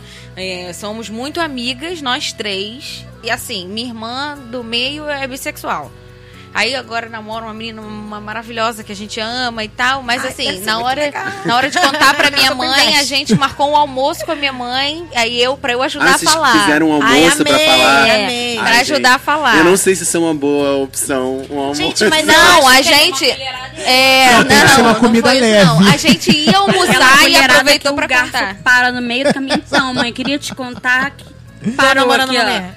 É, Mas é É legal quando isso. você tem o apoio assim de alguém da família, sabe? é Tipo, foi assim quando ela perdeu a virgindade, a gente sentou no sofá, eu falei, ai, que Gente, reunião. é, não, eu sou a a portadora das pauta. notícias. Reunião de condomínio, Eu guarda. sou a portadora das notícias, gente, pelo Eu amor de Ah, pra você ninguém, que né, dá a filha? notícia. É, eu fico assim então, Ana Luísa queria te contar um É. negócio. Senta a aqui um pouquinho. nessa assim então, mãe, vamos conversar. Eu acho engraçado porque eu acho que a minha comunicação com a minha mãe foi o melhor na medida do possível. Porque, Uhum. tipo assim, ela foi descobrir o que era um ser humano gay com 23 anos quando ela chegou no Rio de Janeiro, que ela é do Socorro! interior do interior de Minas. Ah. Então, tipo assim, na cabeça dela, era uma coisa assim que. De no- filme. De filme, assim, filme. que nunca ia acontecer na vida dela. Então eu acho que eu fui dando susto atrás de susto com ela. Eu fui quebrando ela aos poucos. Uhum. Aí hoje em dia, eu acho que a gente tem uma comunicação estranha, porque a gente é muito diferente.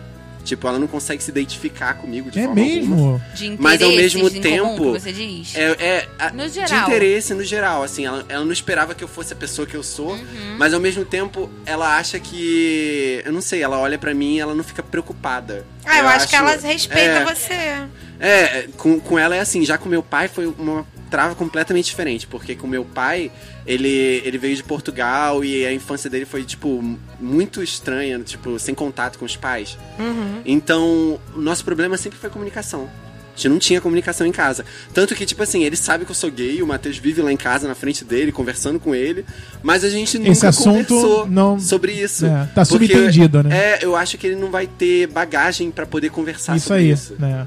É. E às vezes também achar que você chegar pro seu pai e falar, pai, eu sou gay, às vezes ele achar que ele precisa falar alguma coisa. É. É, precisa é. te passar. Tem que ter uma opinião não, eu para tenho isso. que passar É. aqui um, um- Não, e eu tenho até Um medo do que ele negócio. pensa sobre isso. assim, é- é, pelo visto, ele, ele sabe, ele vai ficar aquele assunto ali debaixo É, do vai tapete. ficar aquela. É, todo mundo sabe, mas ninguém comenta sobre, É, né? é, é. E, e, assim, muita gente acha que se você fala, é tipo. Quanto mais você mexe, mais a merda fede. É Isso, mais ou menos é. isso. E assim, se de repente se eu não comentar, eu finjo que não, não existe. Isso aí, isso É, e eu acho que tem muito pai que se abdica mesmo das coisas. Tipo assim, minha mãe, na medida do possível, ela fez o esforço de conversar e algumas coisas ela quis entender. Meu pai, ele simplesmente. Ignorou É, essa situação. Não quero falar É. sobre isso, sabe? Pelo medo dele não ter o que dizer. O que dizer, É. é. A gente- você não precisa dizer nada. Pai, eu sou É, gay, valeu. Acabou. Tá, mas É, teve uma acho- vez que tu me traz contou pão. que ele chegou falando uma reportagem no jornal, falou esse negócio de gay aí tá, tá errado, não pode ficar barrando. Ih, Bolsonaro. Não. Tá, Bolsonaro. Ai, meu Não, ele votou no- livre, no aquele que não deve ser Bolsonaro. nomeado. não, mas foi alguma coisa que ele foi te defender. Rolou isso, uma vez ele tava ouvindo no jornal. Aí, Ah, tipo ele assim, foi te defender. Ele, ele fala comigo em terceira pessoa. Tipo assim, Oi? ele fala de gay em terceira pessoa, como se não fosse. É Entendi. tipo assim. Ah, É, falando, mania. ele, ele tem mania, ele escuta rádio, ele é muito antigo. Ele, é, tipo assim, Para, que antigo que eu ouço rádio. a gente tá fazendo um podcast. Não, mas aquele, aquele costume de. Não, Eu ouço. Não, é aquele o- costume é de o- acordar, ligar o rádio. AM, né? AM, AM, aquele som Até pouco ruim. tempo atrás Patrulha, ele como fazia é que o era? combo. Ele, Patrulha ele da o cidade. Entendeu? Ele lia o jornal ainda, então ele fazia o combo. Mas por enquanto é só o rádio mesmo. Aí ele tava dando no rádio dele alguma coisa assim sobre gay, não sei o que, que alguém apanhou. assim, negócio de rádio, só desgraça. Aí ele chegou e falou assim: Não sei por que as pessoas se preocupam com as outras assim. Aí, cara, o importante é que cada um faz o que cada um, deixar a pessoa fazer o que quiser, falando pra mim. Aham. Aí eu, tipo, Olha. anotado, Ah, anotado. mas de repente é a maneira dele Ou de então falar a pra você, deixa ó, eu que ele sei. te deu pra você É. conversar com ele. Ou Não, então não era, foi. podia Não, ser eu a acho maneira não. dele de falar, eu sei, Eu sei e ó, e te tá tudo bem. respeito. Assim, É. eu sei, a gente tá aqui, É, entendeu? é, ó, é, eu tô é. Meu Tamo fazendo junto. aquele eu olho acho que ele é o tipo você. de pessoa que se preocupa mais comigo financeiramente do que eu com com o que eu faço da vida. Cara, é tipo assim, mas- você tem que cuidar da sua vida, no Eu sentido acho que rola isso com. Foi exatamente o que você falou, tipo, de os pais meio que terem outra geração, que são de outra geração, que acham que tem que ter um abismo entre eles, Sim, a vida deles é e dos exatamente filhos. isso. E eu acho que as mães são mais evoluídas nessa questão por Sim. causa do machismo, né, gente? É. Que todo mundo fala que as mães são meio que obrigadas a cuidar dos filhos sozinhas. Sim. E, e também porque elas meio que tentam realmente ter mais empatia e se preocupar mais, assim, no sentido de ter uma relação com o É filho. porque sabe? a mãe, assim, o filho é meu. É. É. Não Mas tem, não é tem assim, jeito. gente. Eu acho é, que eu tô muito É meu. Ele pode ser. Ele pode ter pai ou não, mas ele tem mãe. Isso aí. Então, é, a carga é minha, a responsabilidade é minha. Aham, aham. A, a minha relação com a minha mãe já foi o completo oposto da, da, da Lohane. A mãe da Lohane foi mãe aos 15, a minha mãe foi com 45. Nossa. Caramba. Caraca. Porque ela teve três gestações anteriores e aí ela perdeu. Mas era um e- caso de que ela te desejava muito, né? Sim, sim, Ela já estava com meu pai há muito tempo e eles já ta- estavam tentando, perderam e tal. Eles adotaram. Eu tenho duas irmãs mais velhas que são Uhum. adotivas. E aí eu vim no susto. As pessoas têm mania de falar, né? Que ah, a mãe, quando é mãe velha, é mais agarrada, é mais desesperada. A minha mãe, desde quando eu me entendo por gente que ela falava assim: você tem que aprender a se virar sozinha. Isso aí, que amanhã mais jeito aí." tarde eu vou morrer. Você não sabe fazer nada. E ela plane... eu acho que por ela ter pensado, quando eu Sim. tiver uma filha, eu vou falar isso. Ela deve ter Exatamente. muito tempo pra E- pensar. E, ela falava isso pra mim. Ah, mãe, que que ela falou, minha filha, filho a gente cria pro mundo. Isso aí. Filho a gente não, não cria pra gente, não. E eu falava, não, porque, entrando ainda na adolescência, eu falava assim, ah, minha melhor amiga é minha mãe. Minha mãe falava assim, não, não sou sua melhor amiga, sou sua mãe. Você tem a sua melhor amiga. Nós somos, eu amo você, eu nunca vou amar ninguém como eu amo você. Mas eu sou sua mãe antes de qualquer coisa. Isso aí. E a minha mãe era assim, eu chegava da escola, ela abria a minha mochila como um cão farejador de drogas. Aham. Ela abria tudo, abria livro, abria caderno, que não sei o que, ela era Lia cão, tudo. tudo. Se eu tava no telefone com alguém, ela falou, ô, Aham, quem, quem é? é? Tá Aham. falando o quê? E não sei o quê. Ai, eu que lembro uma vez eu ganhei. Mas assim, é, ela falava pra mim que ela podia errar em tudo, mas nunca na vida ia acontecer alguma coisa comigo que ela não ia saber. Ai, eu não sei como é que ela fez isso. Não, isso não existia no. Sei no- sim. no- é. Eu lembro claramente, uma vez a gente estava assistindo o Jornal Nacional E um menino em Niterói foi preso porque tava vendendo drogas na faculdade. E o garoto tinha, sei lá, 18 anos, tinha três celulares, roupa de marca, que não sei o quê. O garoto não trabalhava, mas chegava em casa com tudo novo e os pais nunca. Gente, acha que é E natural. aí, Ganhou do gente, colégio. gente ignora. Os pais ignoram. Gincana. Quando o garoto tava indo pra, pra Como delegacia, os pais minha, chorando. Tem mãe cega. É, tem mãe que se mãe Não, os cega. pais chorando. E ah, que que... a gente não sabia, a gente não sabia. Minha mãe falou: isso não existe, a gente não sabia. Existe, a gente não quer saber. Isso aí. Não quer buscar. Não quer buscar. A E verdade. E esse negócio também de que você falou antes de, do modelo de criação da galera ficar muito preso assim junto. Eu percebo muito que os países latinos têm isso de abraçar mais os filhos, de Meu pai era trazer mexicano, o filho tá? pra perto, Ai, né? amei, adorei. Não, mas é, é que eu vejo que a criação americana, por exemplo, ou até É a criação europeia é uma coisa né? mais Ah, assim. sim, tá sim. criando a criança pro mundo mesmo. É. Esse negócio de você tem que sentir que tem que sair de casa. Esse negócio de você tem que, sabe? Uhum. É uma- é, eu vejo que é um modelo de criação que muda por país. Com é uma certeza. coisa. E. Ah, tem isso, Lohane, deixa, deixa eu te perguntar, como né? você acha que vai ser a sua relação com a Nina? Co- Como, você espera?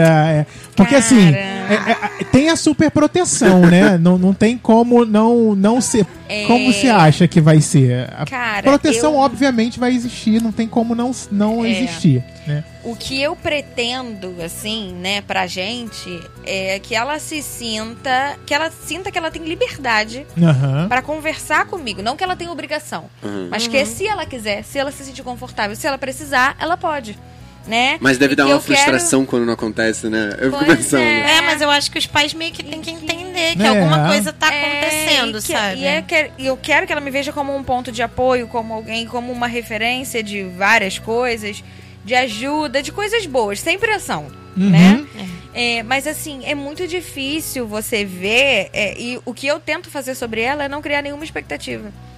Eu não Arrasou. quero que ela seja nem isso, nem aquilo. Eu quero que ela seja feliz e o que ela quiser. Isso. Imagina ela Né? no futuro ouvindo esse podcast. É Pois verdade. Ah, eu acho que eu ia achar Ela, muito ou ela vai falar assim, ai mãe, você é assim mesmo. Então ela vai falar assim, mentirosa, né? Fez nada disso, mano. Pode crer. ridícula. Mas, É, cara, é? esse, esse- isso que você falou é muito bonito, de esperar que ela seja feliz apenas. E eu acho que as pessoas é, da geração um pouco passada, assim, não tinham muito isso. Elas queriam que o filho fosse a continuação da família. É, vai isso levar aí. o brasão. Isso aí. Isso aí. Brasão, socorro. Você criava na sua cabeça o que, que você queria. Ah, meu filho vai ser médico. É, isso meu aí. filho vai aí. ser É advogado. o jogo da vida, né? um Advogado, que médico. Vai ser doutor e tal. E aí você ficava muito mais preso na ideia do que você criou pro seu filho Isso aí. do que O que, é- o que, ele quer vai pra ser, ele, o que, né? que ele, o, como que ele vai ser feliz. Eu quero, eu quero que o, que o meu filho seja feliz. Isso aí, isso aí. Agora eu quero perguntar pro, pra Mariana, Heitor, Matheus, eu vou falar também. Vocês pensam em ter filhos? Querem ter. Ué, Ai, ué, eu quero ter muito Não, um filho. parece- Sério? Eu quero adotar Eu não muito. sabia. Sempre Ah, quis, que sempre fofo. quis. Só Que- aluguel. Só um Caiu, mãe, caiu, eu mãe. fico brincando, eu fico brincando lá em casa que eu espero só que ela não seja hétero. Falei assim, minha filha, o homem hétero é a desgraça da sociedade contemporânea. Caraca, eu. Ninguém merece isso, Pô, não. Aí você- o pai dela fala: para de falar isso, deixa ela escolher o que ela quiser. Aí Ai, tá desculpa. Gente, vocês são pais muito, parecem muito legais. Sim, você assim, parece né? ser maravilhoso. Tô, tô Tentamos, muito né? feliz por elas. em relação a isso que É eu tava verdade. falando antes, o meu pai, ele é formado em informática, eu nem sei direito o que ele é formado, não sei de bagulho aí, de computador. Aí uma vez eu comecei a cursar um é, curso de telecomunicações lá no Cefet. E aí Meu eu percebi que eu tava, tipo, odiando. Aí eu larguei, aí eu falei, tipo, comuniquei, tipo, pai, saí. Ele ficou possesso, porque, tipo, tava meio que sendo encaminhado pra área dele, né? Só que ele sabia desde o início que eu não queria trabalhar com isso. Gente, eu só fui de louco fazer chato. o curso pra ver como que era. Desculpa quem faz, tá, galera? Aí ele Eu ficou muito e possesso, tipo, ele- na cabeça dele era tipo assim, você tá abandonando o curso que eu fiz, entendeu? Eu É, queria que você fizesse isso a mesma aí. Você coisa. tá, você tá me Não tá renegando. seguindo, não tá seguindo o meu. Você meu vira, caminho, vira uma né? ofensa pessoal. É, você tá é, renegando o que eu sou, Exatamente. o, o sustento que eu Aham. tive. Os meus pais eram médicos. A minha mãe era psiquiatra, meu pai era oftalmologista. Uhum. Quando o meu pai faleceu, ele tinha uma clínica no Meyer, ali na- no edifício da Mesbla. Aquela clínica ficou até eu realmente perceber que eu não queria ser médica. Porque desde que eu não me entendo por gente que eu ia pra aquela clínica, as pessoas falavam: Ah, vai ser a nova, vai te substituir, Ai, vai te meu substituir. Meu Deus. E eu cresci com isso. Não, porque eu vou ter que ser médica, porque eu tenho a clínica montada já. Aham. E as pessoas falavam, Ai, a clínica profissão- tá só esperando. Deus me livre, Laura, você forma depois tá diagnosticando os outros tudo errado. Deus me livre. Eu, gente, pelo amor de Deus, oftalmologista. Aqui a pessoa fala, olha, eu tô com um filho aqui, eu dou um berro na Eu cara ia da dar um berro. Caraca, Vai lavar isso, pelo amor de Deus. nervoso demais. Tira isso daqui. E isso foi, um, um- um- foi uma questão pra mim muito grande, porque quando eu descobri que eu realmente não queria ser médica, eu não sabia mais o que eu queria ser. Imagino. Eu não sabia, eu não sabia Perdeu mais quem eu referência, era. né? É. Pesado. Porque Eu eu, acho cresci que- falando, não, eu vou ser médica e acabou. Porque o meu pai faleceu e as pessoas estão esperando Isso aí. a próxima Geração. tem paciente ainda do, do, do meu pai. Eu tenho uma, uma amiga que a mãe dela foi paciente do meu pai, que quando eu a conheci, ela falou assim, ai, eu era paciente do Vidal Reta e não sei o que. Ai, poxa, fiquei tão triste quando eu descobri que você não ia ser médica. Amor, a gente já superou isso, ó. E, pelo Eu amor acho de que as pessoas- ganhada. As pessoas têm que diminuir as expectativas no É, sentido dos de que. outros. E sim, era, era, era uma expectativa. Nem sei se era dele, né? Porque ele nem teve tempo de, de, de me contar se era uma expectativa É, dele. é. Mas era uma expectativa da minha mãe e, e era uma expectativa de todo um. um- um- Todo, todo mundo ao redor. Exatamente, não. O Vidal Reta morreu, mas daqui a alguns anos a Isso gente aí. vai ter alguém ali pra. Das pessoas que achavam que eu ia ter problema de vista pro resto da vida. É. Não, porque tem alguém Pelo que eu amor sei de Deus. que pela... Não, tô esperando aquela garota ali se Ai, vai formar. superar, galera. Eu vou, quando eu, eu tenho 2 graus de miopia. Quando ela se formar, eu vou estar com 38 Ela vai me graus. operar. Mas pelo menos eu tenho certeza. Gente, as pessoas são Gente, malucas na é, expectativa, isso né? aí, se eu viro médico, mas eu viro uma médica horrorosa. É, Isso por isso aí. que eu achei Cego maneiro. 800 pacientes. É. E aí? Por isso que eu achei maneiro que a Lorraine falou que não vai ter expectativa pela Nina, sabe? Tipo, ela vai ser o que ela quiser. Porque, cara, vocês não têm noção dos traumas que isso causam, Sim. assim, Sim. numa pessoa. Eu vejo aquelas mães que, tipo, colocam um filho num, num desses esportes infantis, tipo assim, natação. Aí o- a criança vai muito bem por instinto. Aí Aham. pronto, já arruma a vida do meu. Esse meu filho agora vai ser Vai o ser grande. nadador. o Ai, me próximo poupe, Michael é Phelps. hobby. e, e isso é horrível pra criança porque aí ela começa a sentir a pressão já na Exatamente. hora, sabe? Fala, Matheus. Gente, imagina aquelas mães que colocam os filhos em concurso de beleza. Socorro! É. Estrela Foto Estúdio. Mas olha só, não me Passa responderam. Não, Ah. não quer nem falar sobre o Ah, tema, vai, gente. vai, vai, é vai, Mariana. difícil assim. Ah, desconversei aqui. A Ah. princípio, eu não tenho muito interesse em ser mãe. Não. Porque, tipo assim, eu não me acho uma pessoa super normalzinha da cabeça. eu vou fazer 27. Eu tenho um lance. dizer, quando esse podcast sair, eu já vou ter 27. Então, vocês podem Mentira, dar gente. Temos que fazer um programa especial. de- Deus me livre. Especial Mariana Perialdi. Confidencial. Vida e obra. Vida e Meu obra. portfólio aí de vida. Gente, Gente, Deus me livre, 27 anos é uma idade perigosa. ai, por quê? Porque todos bons morrem aos 27. Ah, é verdade. Meu Talvez Deus. aconteça. Que Mentira. horror. Ai, Né? É, é Não. Winehouse, todo mundo. Eu tô aqui, ó, Menina, esperando é chegar junho logo pra sair, chegar logo 28. Eu tô aqui, eu fiquei 27. tensa também, confesso. Eu já tô pronta pra morrer. Cara, meu pensamento, meu pensamento sobre tensa. filhos é basicamente assim, duas questões. Primeiro que eu vou ter que lutar muito por isso, né? é verdade. Então eu já fico assim, será que vai valer a pena? E ainda tem um negócio que, tipo, na minha família, eu, eu tenho medo de ter um filho biológico. Não sei por quê. Ui. Porque é, meu pai tinha um tio que ele tinha um certo problema, ele era meio é, esquizofrênico. Tá.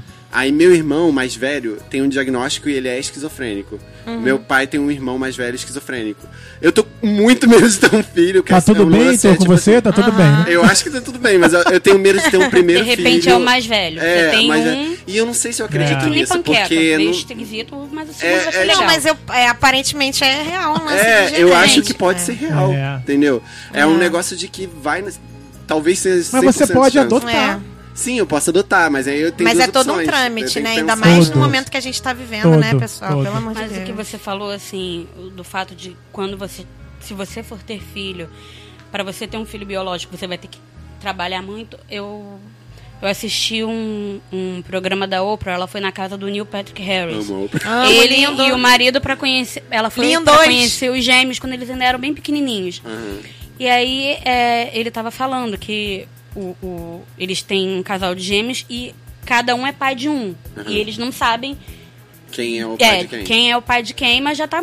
já- as crianças estão crescendo, tá ficando bem parecido. cara um do- Eu acho que a menina é, é, é- é do David, é do marido dele, porque ela é a cara dele. E aí ele tava explicando pra, pra Oprah, né, que eles contrataram uma barriga de aluguel, procuraram um banco de, de doação de óvulos. Olha o rolê, gente. E aí eles fizeram, coletaram material de um, coletaram material de- do outro, misturaram ali e tal. Então, o, o- o óvulo era de uma mulher, o útero era de outra e não sei o quê. E aí a Oprah falou, é, eu, eu percebi isso. Para um casal gay ter filhos, aquela criança tem que ser muito desejada. É isso aí. Sim. Porque pra gente, assim, aí estourou a camisinha, a gente Acontece. tem filho. Casal hétero tem filho por acidente o tempo todo. Uhum. Casal... pra um casal gay, isso não. Jogando não, um shade. É. Não existe. The shade. Tá, você tá É, mentira. Tomando anticoncepcional, vale lembrar, sem querer apavorar, mas já É, apavorando. é. A gente já dá o nome desse anticoncepcional agora. Gente, eu não tomo Proteção. nada. Olha o perigo. Era vou farinha de a trigo. mesmo, se eu tenho uma relação hétero, né? Pelo e aí, de- assim, é, Perigosa. é, é realmente um casal gay. E, e, pro mundo que a gente está vivendo hoje, é, vendo o, o que, que a Eu comunidade gay está preocupada. passando, É. Tá total desfavorável. te- é, exatamente, tendo que se preocupar com, com os direitos que ele. Gente, Direitos não é. básicos. Exatamente, não é um privilégio, não é um, um presente, Uhum. é um direito básico do ser humano. É porque tem gente que já é contra o casamento gay, né? É, é porque eu não sei se acham que os filhos vão, vão virar gay, tipo, como Não, se fosse uma ah, doença. É, Quando tipo, alguém me criança. fala assim, ah, é porque o, o casamento gay vai acabar com a família. Gente, se, alguém, se um gay te pedir em casamento, se você não quiser casar, você não precisa. Isso aí. Ninguém vai entrar na sua casa, É. te sequestrar e você vai, de repente, acordar e vai estar casado com Não, a ninguém. Não cada, existe. a cada lida no jornal, na internet, é, cada é um- entrada num, num é um site de notícias é, um É. dor- é uma dor no coração. Tem uma amiga sapatão minha, do Heitor, que ela tá namorando uma garota, né? Aí a gente tava falando, a gente fazer a, a troca. Ah, a troquinha aí, ficar, tipo, brincando então, com a Matheus, genética. você quer ter filho. Não sei, gente, eu tô muito novo pensar nisso. Tô pensando, tipo, depois dos Sou 30 baby. eu penso. Mas é, é, é- É uma coisa que eu penso, velho. Eu acho isso muito estranho. Eu me imagino nessa atividade É, eu com penso 40 isso anos. também. Se eu for, se, assim, se eu mudar de ideia e realmente quiser. Porque eu já quis ter, aí agora eu desisti todo Aham. momento que eu desisti. Entendi. Mas vai saber do amanhã, Pois realmente. é. E, tipo, é, mas se eu tivesse, acho que seria um rolê mais, mais velho, assim, também. Não sei como É, como é né? é porque pra homem é mais tranquilo falar isso. Ah, É. depois dos 30 eu penso. Isso aí. A mulher não, Verdade. mãe depois dos 30, 30 e pouco já é gravidez geriátrica. Ge- Ui, jura? Socorro! Depois é de verdade, 35. porque tem menopausa, né? Tipo, minha mãe. Sei lá, acho que minha mãe teve menopausa com uns 50 anos, assim. Ou um Pois pouco é. antes. Agora Então, não sei. assim, Desculpa, alguns- mãe, se você for ouvir aí, eu não lembro, tá? Mas. Alguns Tipo, não- casos, por exemplo, tenho amigas que agora estão por volta de 35, 36, que falam assim: não, tem que ter meu segundo filho logo, porque daqui a pouco eu não posso ter mais. Bate o reloginho biológico. Pois é, não, e depois não consegue engravidar mais, né? Aí nesse sentido. e vira gravidez de risco, talvez. Pois né? é, a gente, eu e, eu e Nina, eu e Nina, ó, é, eu e Caio, a gente, eu fico muito pensativa, assim. Ela nasceu, eu com 27, ele vai fazer 34. Pra ele já não faz diferença, né? É. É, O lance da idade. Eu, ao mesmo tempo que eu não sei se eu quero ter um segundo, eu não quero que ela seja filha única. Entendi. Ah, mas pode é, aí eu fico nessa, ué, aí a gente pensa em adotar. Eu queria muito ter um irmão, mas imagina se meu irmão odiasse um podcast. É até uma guerra, né? Ele ia estar dentro do baú dessa cama. É. Pois é, a gente por enquanto pensa em adotar, mas ainda falta aí um-. Uns aninhos pra gente conseguir. Ah, você é tá super nova também, tem isso, né? Tipo. é. É, mas o mundo hoje tá muito difícil. Muito. É, eu então, penso- muito. a é. violência, pelo menos no Rio de Janeiro, né? A gente fica Cara, muito é difícil encruado. um filho Foi o que me mundo fez É. desistir, cara. E Porque, a educação tipo, precária, a saúde É. precária, a, a segurança precária, você tem dificuldade pra se locomover. Então, você colocar. Não tô dizendo que não é pra ter filho, gente. Você tem um sonho de ter. Não, é, você cada tem que um correr atrás dos seus sonhos, como diz a música lá da Xuxa. Mas você tem que pensar no que você vai fazer. Sim. Você tem que ter um, um- um financeiro estável, porque você vai depender do serviço público. Eu não tô falando só do Rio, tô falando do Brasil. Tem locais melhores, mas a maioria do, do, do Brasil é muito precária. Então, É. é, difícil, né? Você é uma preocupação que E fora Todos têm que ter. O, o- o cenário político que a gente está É, vivendo além hoje, disso, com as né? pessoas que, que saíram do armário é isso. Por causa dessas eleições, que assim, é de um grau de desespero absurdo você pensar que você vai. A, a minha preocupação em colocar um filho no mundo é, gente, com quem que o meu filho vai conviver? Exatamente. Não, e a, a minha questão que mais pesa é porque eu não me sinto 100% seguro de mim mesmo, sabe? E eu fico Exatamente. pensando, cara, eu vou ser responsável por uma outra vida. Exatamente. Eu vou ter É que eu criar uma outra pessoa. Eu acho que não tem psicológico nem pra, mim, entre aspas, me criar. Como que eu vou criar outra pessoa? É, é o que eu penso, por isso que eu desisti, sabe? Por um, assim, um momento, né? Não sei, vai saber da vida. Por eu, enquanto, eu, eu acho quando que eu não era, eu quando ideia, era mas- adolescente, eu com 15 anos, eu falava que até os 18 eu ia ter filho. Caraca, até os nossa. 18 Você eu foi já sempre muito querendo. É, Ah. até os 18 eu já quero ter filho. Então você acha que desde os 18 você já era tentante? Você acredita nisso? Olha, eu tive, é, é, é, eu tive muitas ideias estúpidas quando eu era adolescente. Uma delas foi que eu falei pra minha mãe que eu ia casar virgem e ela riu na minha Ah, cara. ri- sim. Eu vou casar virgem de véu e grinalda. Minha mãe falou assim: "Haha, vai. Ok, Aham, tá, tá bom, bom, a linda." gente conversa. e assim, eu tive várias, várias ideias estúpidas, como querer ser mãe aos 18 anos, mas a maternidade sempre foi algo que eu, que eu sempre me vi. Só que eu, eu já naveguei por, por águas, exatamente, sim, águas agitadas nesse processo. Tipo, uma, uma discussão comigo, tipo, eu tô preparada, eu tenho estrutura é, é, para passar conhecimento para outra pessoa.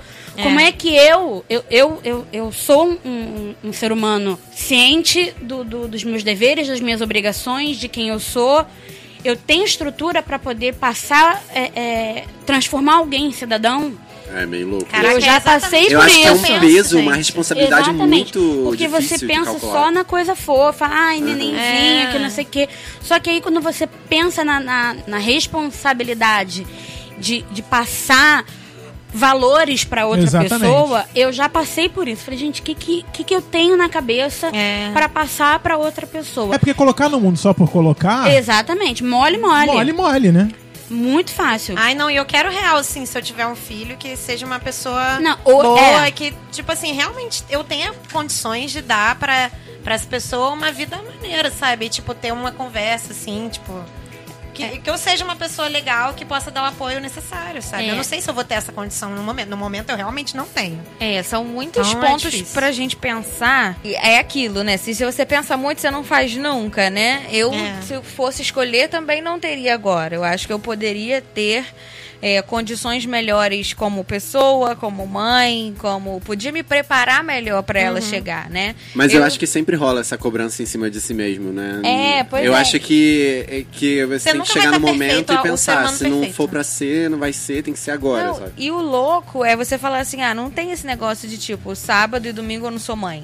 Sou só de segunda a Eu ia sexta. te perguntar isso. Né? Como, como a sua vida social mudou depois da chegada da Nina e o que você se mudou, o que você tenta fazer pra que não mude tão radicalmente, né? É, cara, ser mãe, assim, exige muito. As pessoas acham que depois que você é mãe, você é só mãe. Aí você não é mais nada. Eu entrei de licença maternidade em dezembro. E E, você eu já volta tô assim, ó, quando? quero voltar a trabalhar. Não que eu não ame minha filha, mas Aham. eu tenho medo de falar isso. As pessoas falam assim, nossa! Tá louca? Não, eu não- É? Mas como assim? Mas você, Você volta, mas você volta quando? Eu volto agora em junho, agora, né? E aí, como você acha que vai ser essa. É, assim, vai ser difícil. Eu já fiquei um dia, porque eu precisei ir a uma reunião Aham. e tal. Ela ficou com a minha mãe o dia inteiro. Eu falei, ai meu Deus, que saudade da minha filha. é assim, é uma saudade, é um negócio, mas assim, estar, estar trabalhando de novo é muito bom. Sim. Né? São coisas que, assim, é, me fazem bem também, até pra eu ser uma, uma mãe melhor, Exatamente. dar mais coisas Ela precisa ela, emocional, do seu trabalho financeiro. também? Pra... Pois é, e assim, é tu, isso, essa parte é muito difícil, né? O difícil é você ficar pensando assim, o que será que eu posso ou não falar para as pessoas não me olharem como uma mãe É, é. meio barro, meio Aham, tijolo, aham. né? E saber com Ela- quem falar, né? Pois é, ela quando era mais novinha, ela só gostava de ficar no colo das pessoas, até hoje ela fica mais menos. Ela só gostava de ficar torta. Ah, é? Ela gosta de ficar com o corpo na pessoa e a cabeça assim. Jura? Eu ia ficar É. nervosa. Ai, meu Eu Deus, também eu ia ficar com dor. Eu andando com ela na rua, né? Eu teve um episódio, a gente tava em Caraí, eu tava voltando da nutricionista. Caio foi e falou assim: amor, vou buscar o carro, fica com ela aqui. Eu com ela no colo, eu botando ela em pé, botando ela assim. Ela ainda não era durinha, então ela não ficava em pé no meu colo, né? Era só deitada igual o recém-nascido, nenenzinho. Ela não queria ficar daquele jeito. Eu botava ela, botava de um jeito, botava de outro, e ela chorando, chorando, chorando, até eu botar ela na posição que ela queria ficar. Falei, cara, como é que eu não vou respeitar a minha filha? Ela gosta de ficar assim. A pediatra falou, ela só gosta de ficar torta, né? É, e é assim, é E é dela. assim, é né? dela. E, a, e a quantidade, se for velhinha, então, misericórdia.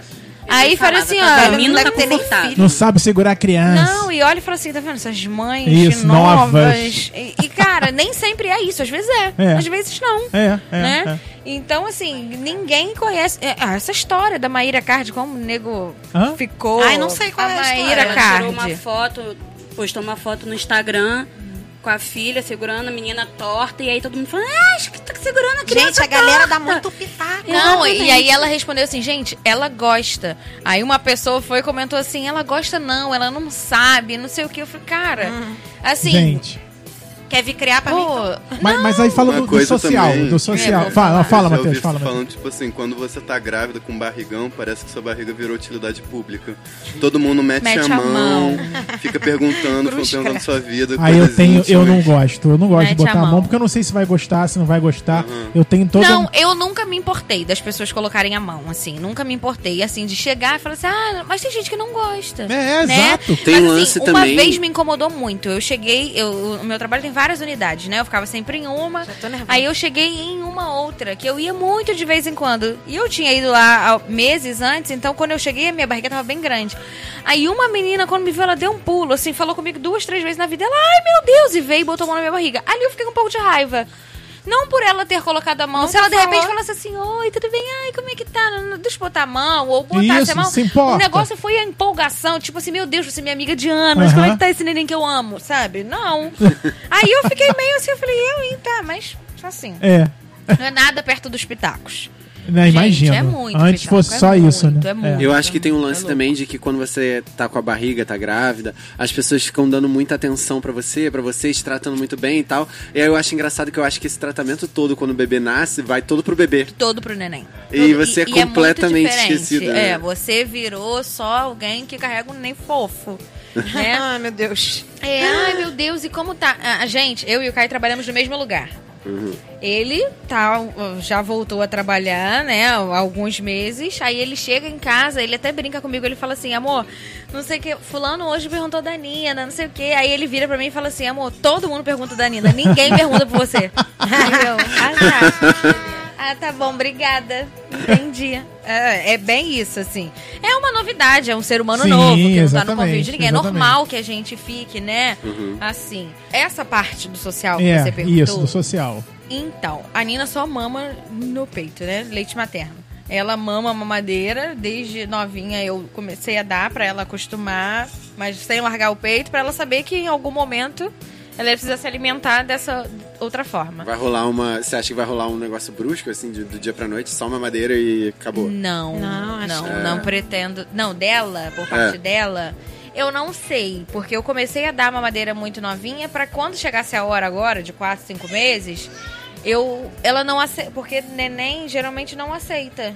Eu conheço vários, eu li muita coisa sobre isso. Muita gente que, ah, quatro meses do neném, a mãe precisa voltar a trabalhar e o neném não mama nada. O Caio, por exemplo, foi um, minha sogra falou, ele não pegou mamadeira de jeito nenhum.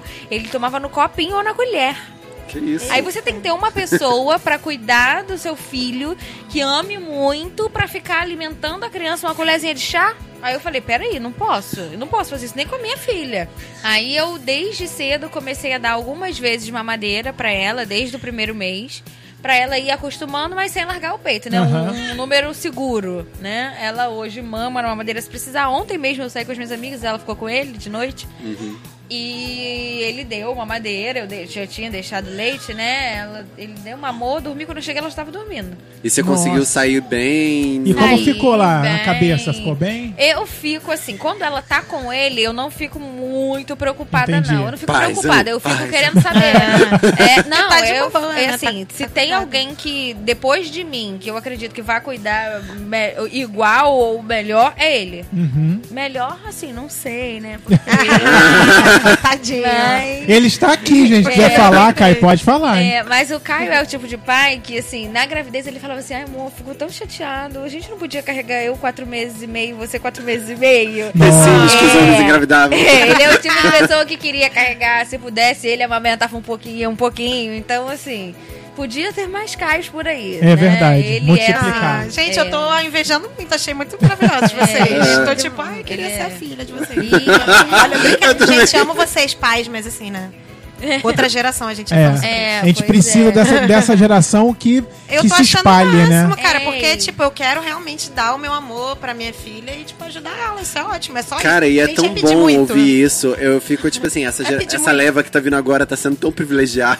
Tá. É, Espero que sejam é. ser humaninhos legais Porque que realmente me- ajudem a mudar o mundo. Mesmo assim, quando eu era nova, mesmo a gente tendo tudo isso, né? Essa história da minha família que eu falei, da minha mãe, da minha avó e tal. A minha mãe, mesmo, mesmo sendo nova, né? Ela falava assim, mas você é menina, você tem que saber fazer as coisas de casa. E eu tinha muita raiva daquilo e não conseguia entender, porque eu nunca gostei de fazer as coisas de casa, achava um saco. Hoje eu faço É um tudo.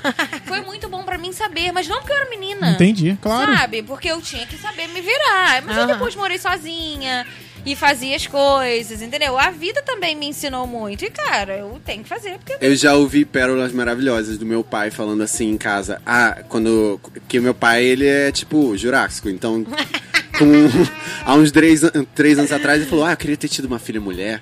Essa casa tá muito suja. Ele falou Ui, exatamente socorro! essa sentença. É. E minha mãe, minha mãe é outra pérola também. Ela, ela fala que ela queria tanto uma filha menina, tanto uma filha menina, que por isso que eu sou gay. Ai, Essa é o, é o pior coach. Nossa, e tipo assim, é- é isso a gente ouve dentro de casa, só Ela que se sente culpada. esse mesmo pensamento, ele é- existe aí fora de formas muito piores. Muito piores, É, de muito agressivo, esse- essa né? forma É. ainda é uma forma mais ingênua, Ingênua, vamos dizer é. assim. Não Ah, é da maldosa, geração né? dele. Ela é prejudicial. Muita coisa. Continua muita coisa. sendo, É, o assim, nas fato- nossas criações, ela, é- ela prejudica, mas ela não é intencionalmente, Exato. assim, né, carregada de... É, a de- gente, a uma- gente não agressiva, pode é também. Absolver a pessoa porque só porque ela Não sabe. Nunca. é de outra. Ah, não, é- ele é homofóbico, mas ele tem 60 anos, 70 anos. É, não, não Amor, pode. pode ter 120. Eu lembro que uma vez eu fui fazer um exame e eu tava na fila pra fazer o exame e atrás de mim tinha um senhor, daquele aquele senhorzinho que chega nas filas olhando já em volta, ele solta uma pérola e começa a olhar em volta pra ver se alguém cruza o Pra olhar com ele. risada. E aí, pra começar a conversar, dá. ele começou a conversar com a pessoa, um filho e eu tenho uma filha. E aí eu tava falando pra minha filha que ela tem que ter, ela tem que estudar, ela tem que, que trabalhar, ela tem que ter o dinheiro dela, porque eu não criei filha pra ser sustentada por homem, Nossa. que filha minha não vai receber ordem de homem, não vai apanhar de homem. Eu falei, poxa, que bacana, É. né? Eu não criei filha pra ser mandada por homem, também não criei filha pra ser sapatão. Eu falei, ah, mas Pô, tá tava indo tão bem. Tava, tava, tava, tava. Caiu. Tava até Pronto. olhando, começando a Né, olhar já pra tava você. Quase Já. virando. E aí, ele Difícil. continuou. Tinha, ele tava conversando com um senhor e atrás dele tinha um, um senhor. Provavelmente não, ele era de descendência asiática, mas ele tava quietinho no lugar dele, né? Ninguém falou com ele, ele não falou com ninguém. E aí, esse mesmo senhor que soltou essa pérola, ele começou a falar assim: não, porque a gente tem que. que o brasileiro, ele, ele tá muito acomodado, a gente é muito acomodado. Por isso que as coisas aqui. No, aquela pessoa que fala assim: por isso que o Brasil não vai pra frente. Por isso que as coisas aqui não vão pra frente e não sei o quê. Porque as- por isso que as pessoas têm que vir de fora pra trabalhar aqui. A gente dá muita, muito valor para as pessoas que vêm trabalhar de fora, porque as pessoas têm mais garra, têm mais gana. As pessoas que vêm do exterior. Aí virou pra esse senhorzinho e falou assim: Poxa, japonês, chinês, Socorro! coreano, todo mundo, é todo mundo muito trabalhador, muito honesto. O senhor veio da onde? Assim, São Cristóvão. o meu joelho chegou, eu perdi a força. quase caí no chão. Eu ia morrer. É, é, o que a Lohane estava falando sobre trabalho, é aquela que já, como já era colunista de série, a gente vai puxar Isso, aqui um- um- isso. uma referência, né? Tá passando agora na, na Warner a décima temporada do, do The Big Bang Theory, que é quando a Bernadette tem a primeira filha. E aí ela Spoiler, hein, tá gente? no- Mentira, já passou de 50 mil anos. Não é mais spoiler. Se vocês ficarem bolados. É, Ah, pelo amor de Deus, Tá. amor, já tem, a gente já É. tá acabando a série, tá? Exatamente. E aí ela tem a primeira filha e ela tá nesse. no- os episódios que estão passando agora são os episódios que ela tá pra voltar pra, a trabalhar. E ela sempre foi uma personagem que nunca quis ser mãe, porque a, a mãe dela tinha é, é, muitos filhos e ela tinha que cuidar dos irmãos. E aí ela sempre foi muito de estudar, de trabalhar e tal. Ela, ela não era um, um planejamento que ela tinha, mas acabou engravidando, teve uma filha. E aí ela tá muito nessa, nesse dilema. Já, eu, eu preciso voltar a trabalhar, mas se eu voltar a trabalhar, eu vou deixar minha filha na, O na dilema, creche. né? O dilema, né? E aí, mas se eu não voltar a trabalhar, que mensagem que eu vou estar passando pra É. ela? Que a, a obrigação da mulher é ficar em casa cuidando dos filhos. Não é isso. E Difícil. maternidade é você ter que li- lidar com culpa. Nossa, O mãe, teu todo. nome é culpa. Exatamente. Total. E assim, você não tem, não tem uma resposta simples. Porque, tá, eu, eu, eu vou- tô voltando ao trabalho porque eu preciso, é o sustento da minha casa e porque eu preciso mostrar pra minha, pra minha filha que ela pode ser mãe ou ela pode ser cientista, ela pode ser Exatamente. advogada, ela pode ser juíza, ela pode ser o que ela quiser. Mas eu tô voltando ao trabalho, mas eu tô deixando a minha filha com outra pessoa. Tô deixando a minha filha nu- numa creche. Eu tô voltando, mas eu podia estar em casa com ela, ou, ou então eu tô trabalhando. O dinheiro que eu, eu, eu trabalho só pra pagar alguém pra ficar com, com, Não, com e ainda, a minha E filha. ainda tem essa questão de, tipo, a pessoa que tá cuidando do seu filho tem um filho que ela não tá cuidando porque ela tem que trabalhar. Não, e eu acho que quando a criança é muito pequena, ainda tem os lance, o lance que você fica sentindo que você tá perdendo os melhores momentos. Ah, tipo Gente, assim, horrível. ela tá, ela vai dar o primeiro passo e eu não vou ver, ela vai falar e eu não vou ver. Ai, gente, muito difícil. Ah, Eu Deus. vi vários primeiros momentos dela que Caio, por exemplo, não viu. Hum. Entendeu? Aí eu fiquei tentando filmar, gravar, amor, hoje ela fez Deve ser isso, uma né? sensação estranha, você quer estar presente, quer É, estar... pois é. É, Isso e acontece assim, muito com um amigo meu, esse do, que eu tava conversando com vocês no, no off, dos gêmeos. A, a esposa fica enviando vários vídeos de tudo que eles vão fazendo. Estão sentados, estão comendo, acordaram, estão rindo. Eu, eu colocou uma- toda. O tempo inteiro ele recebe um vídeo dos filhos do que tá fazendo naquele momento. Acho muito, muito Caio fofo. também, recebe o dia inteiro. Aproveitando só o gancho que a gente falou de mães Aham. que voltam a trabalhar. Mina mamãe quer não vai falar, voltar, gente. não, mentira. É, vai voltar não. tem uma série no Netflix, o nome da série é Working Moms. E elas voltam, voltando a trabalhar, e tem- são várias mães que se reúnem num grupo e tal. E ela é comédia, assim, mas tem várias situações reais plausíveis. E é uma descontração, mas que mostra um pouquinho, assim, e ela é legal. É Deixa eu fazer uma coisa aqui, deixa eu chamar o Francisco agora, porque o Francisco, como a gente agora a gente liga pro Francisco ao vivo, né, como vocês sabem, ele está num evento, né? Eita. Francisco Carbone, ele tá no evento, então, Dicas de cinema com Francisco Carbone. que agora a gente tem vinheta ao vivo, vinheta ao vivo, e vamos chamar agora Francisco Carbone para falar com a gente sobre o que o que ele mais sabe falar, que é cinema. Então vamos saber o que está chegando, competindo ainda com Vingadores que está lá no cinema, né? Tirando todos os filmes de cartaz nesse Não quero spoiler de Vingadores, Francisco, em nome de não, Jesus. não vai hein? fazer isso jamais em tempo algum. Vamos aguardar Ele não aqui. faria isso com a gente. Não, não faria.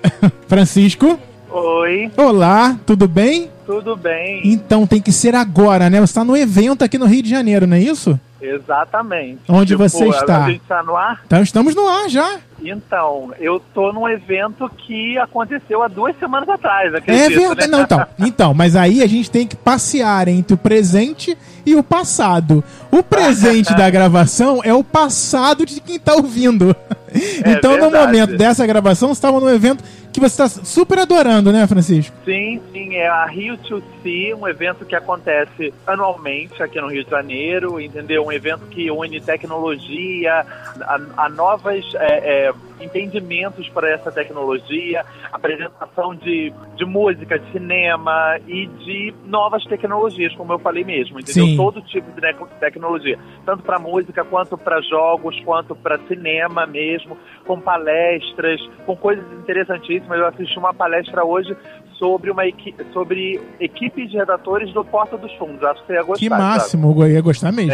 É, é bem interessante. E assisti isso. Joguei um joguinho de computador de Olha. interação virtual. Ah. Muito bacana. E acabei de assistir um filmaço que vai, Ah, é? assistir- que vai estrear daqui a duas semanas no cinema. Qual o nome? Eu provavelmente vou comentar sobre ele. Chama A Juíza. Ele foi indicado ao Oscar de tanto de documentário esse ano quanto de melhor canção. Um filme bem bom. Muito bom. E daqui a duas semanas eu acredito que eu esteja comentando sobre ele com vocês. Por favor. E amanhã, dia 9 de maio, o que chega nos cinemas que você vai indicar pra gente agora? como o Thiago sempre fala, que eu gosto de passar por cima da programação mais comercial, né? Isso. Então a gente sabe que esse fim de semana tem estreia de Detetive Pikachu, que tá todo mundo querendo ver. Meu Deus. Tem estreia de Cemitério Maldito, que muita gente quer ver também. Quero ver. Mas vou apostar nas produções fora do radar, vamos dizer assim. Isso. Né? Vou começar com um outro filme de terror de- é, brasileiro.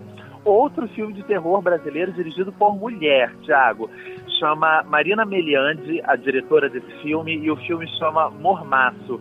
É um filme de terror, vamos dizer assim, eles estão é, é, chamando esse, esse subgênero, vamos dizer assim, de terror social. Uhum. O filme se passa na época da, do, da, da pré, do pré-acontecimento das Olimpíadas. Então a cidade do Rio de Janeiro estava daquele jeito que você lembra, né? Tipo, Sim. com todas aquelas obras, com todas aquelas pessoas sendo retiradas dos, das suas casas para montar vários espaços olímpicos que no fim das contas não foram bem aproveitados, né?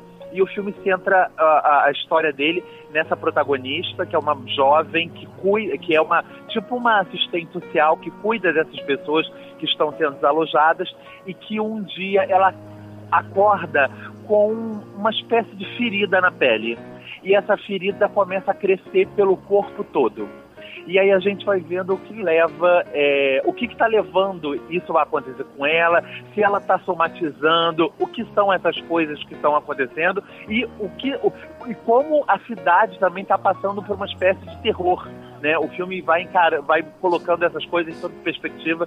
É um filme muito interessante, participou de diversos festivais no ano passado, Festival de Gramado, Festival do Rio, e está estreando esse fim de semana. Muito bem. Então. Além dele, Ah, tem mais.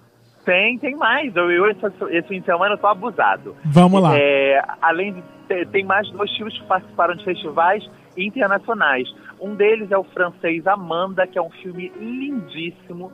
Se preparem os- a- as caixas de lenço, levem muitas, porque é um filme muito emocionante. Ele passou numa mostra paralela do Festival de Veneza do ano passado, é, protagonizado por um rapaz chamado Vincent Lacoste. Se vocês ainda não viram um filme, algum filme com ele, provavelmente vocês não estão unindo o nome à pessoa, porque ele ultimamente tem feito muita coisa e tudo que ele tem feito, por incrível que pareça, tem chego ao Brasil, sempre como protagonista.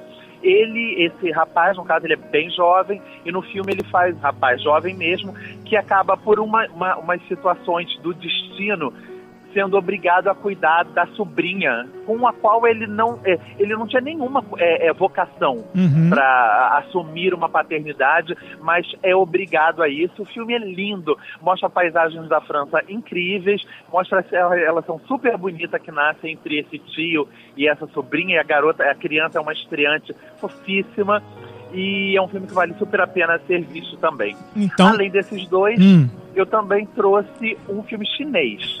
Como, como né, a gente não tem muita é, hábito de ver filmes orientais, É verdade. facilidade, eu quis trazer esse filme, até porque esse filme é uma produção em 3D. Olha, que e, máximo. Na verdade, é uma, é uma produção em 3D que vale, vale. Eu acho que ele vale exclusivamente para ser visto em 3D mesmo.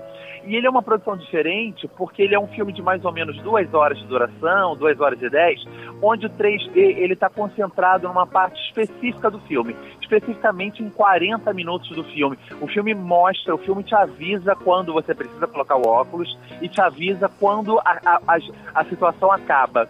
E esses 40 minutos, eles simplesmente são. É uma, é uma cena sem cortes, inteira, e uma cena que eu não, não tenho como descrever muito, mas é uma cena extraordinária. É um filme policial chinês.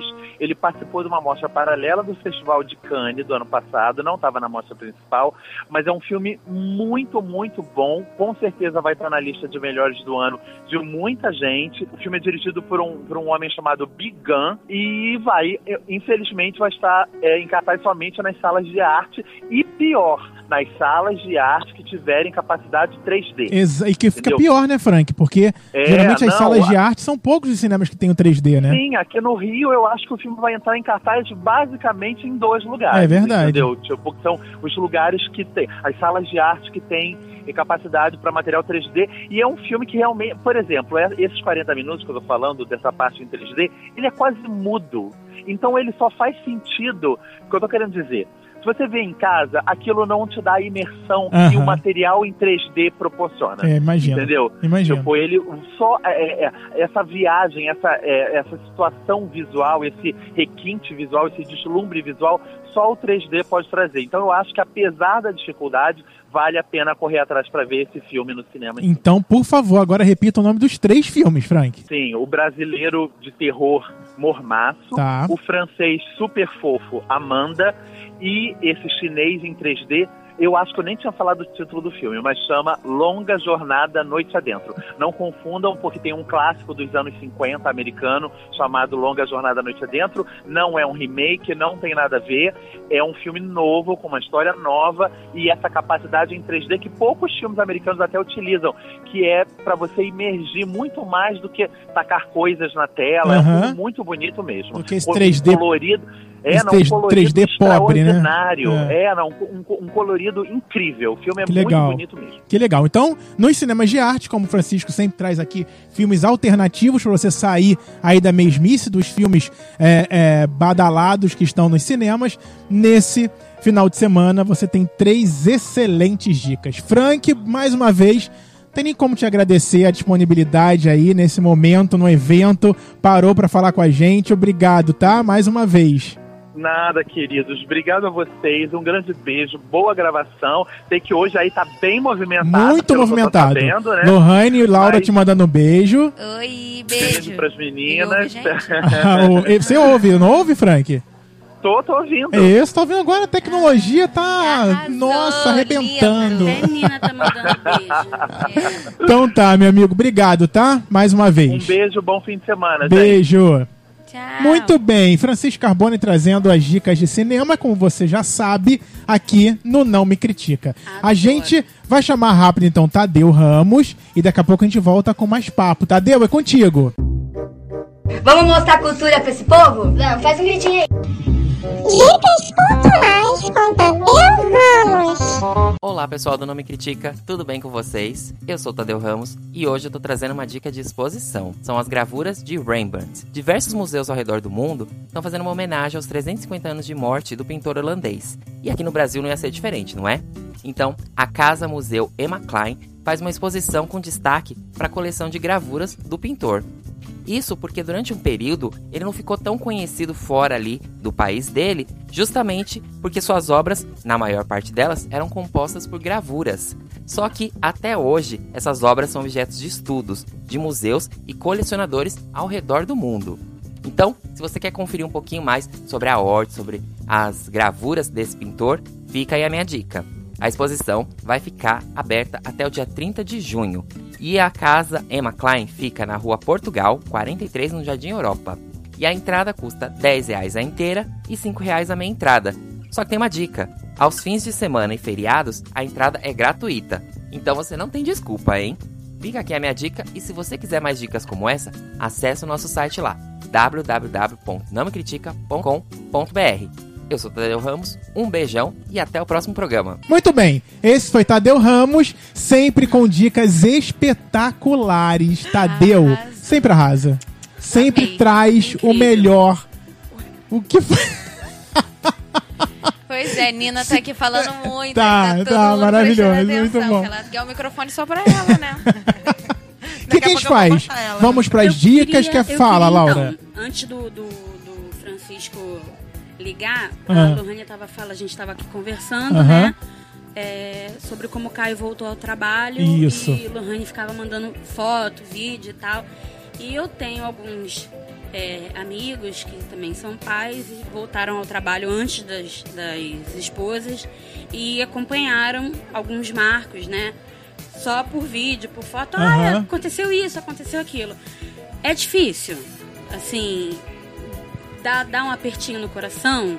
Pensa que você podia. Tipo, ai, podia queria tá estar em ali, casa, pelo é. amor de Deus. Oi, gente aí, beleza?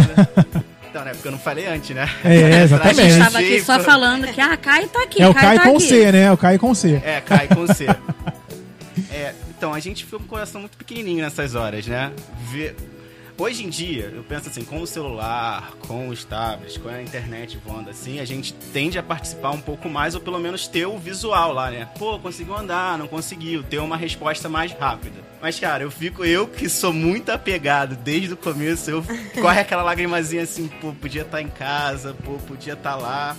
Até porque eu acho, assim, quando vocês falaram dos 20 dias, que fala, ah, 20 dias, que ligás, pô, muito tempo.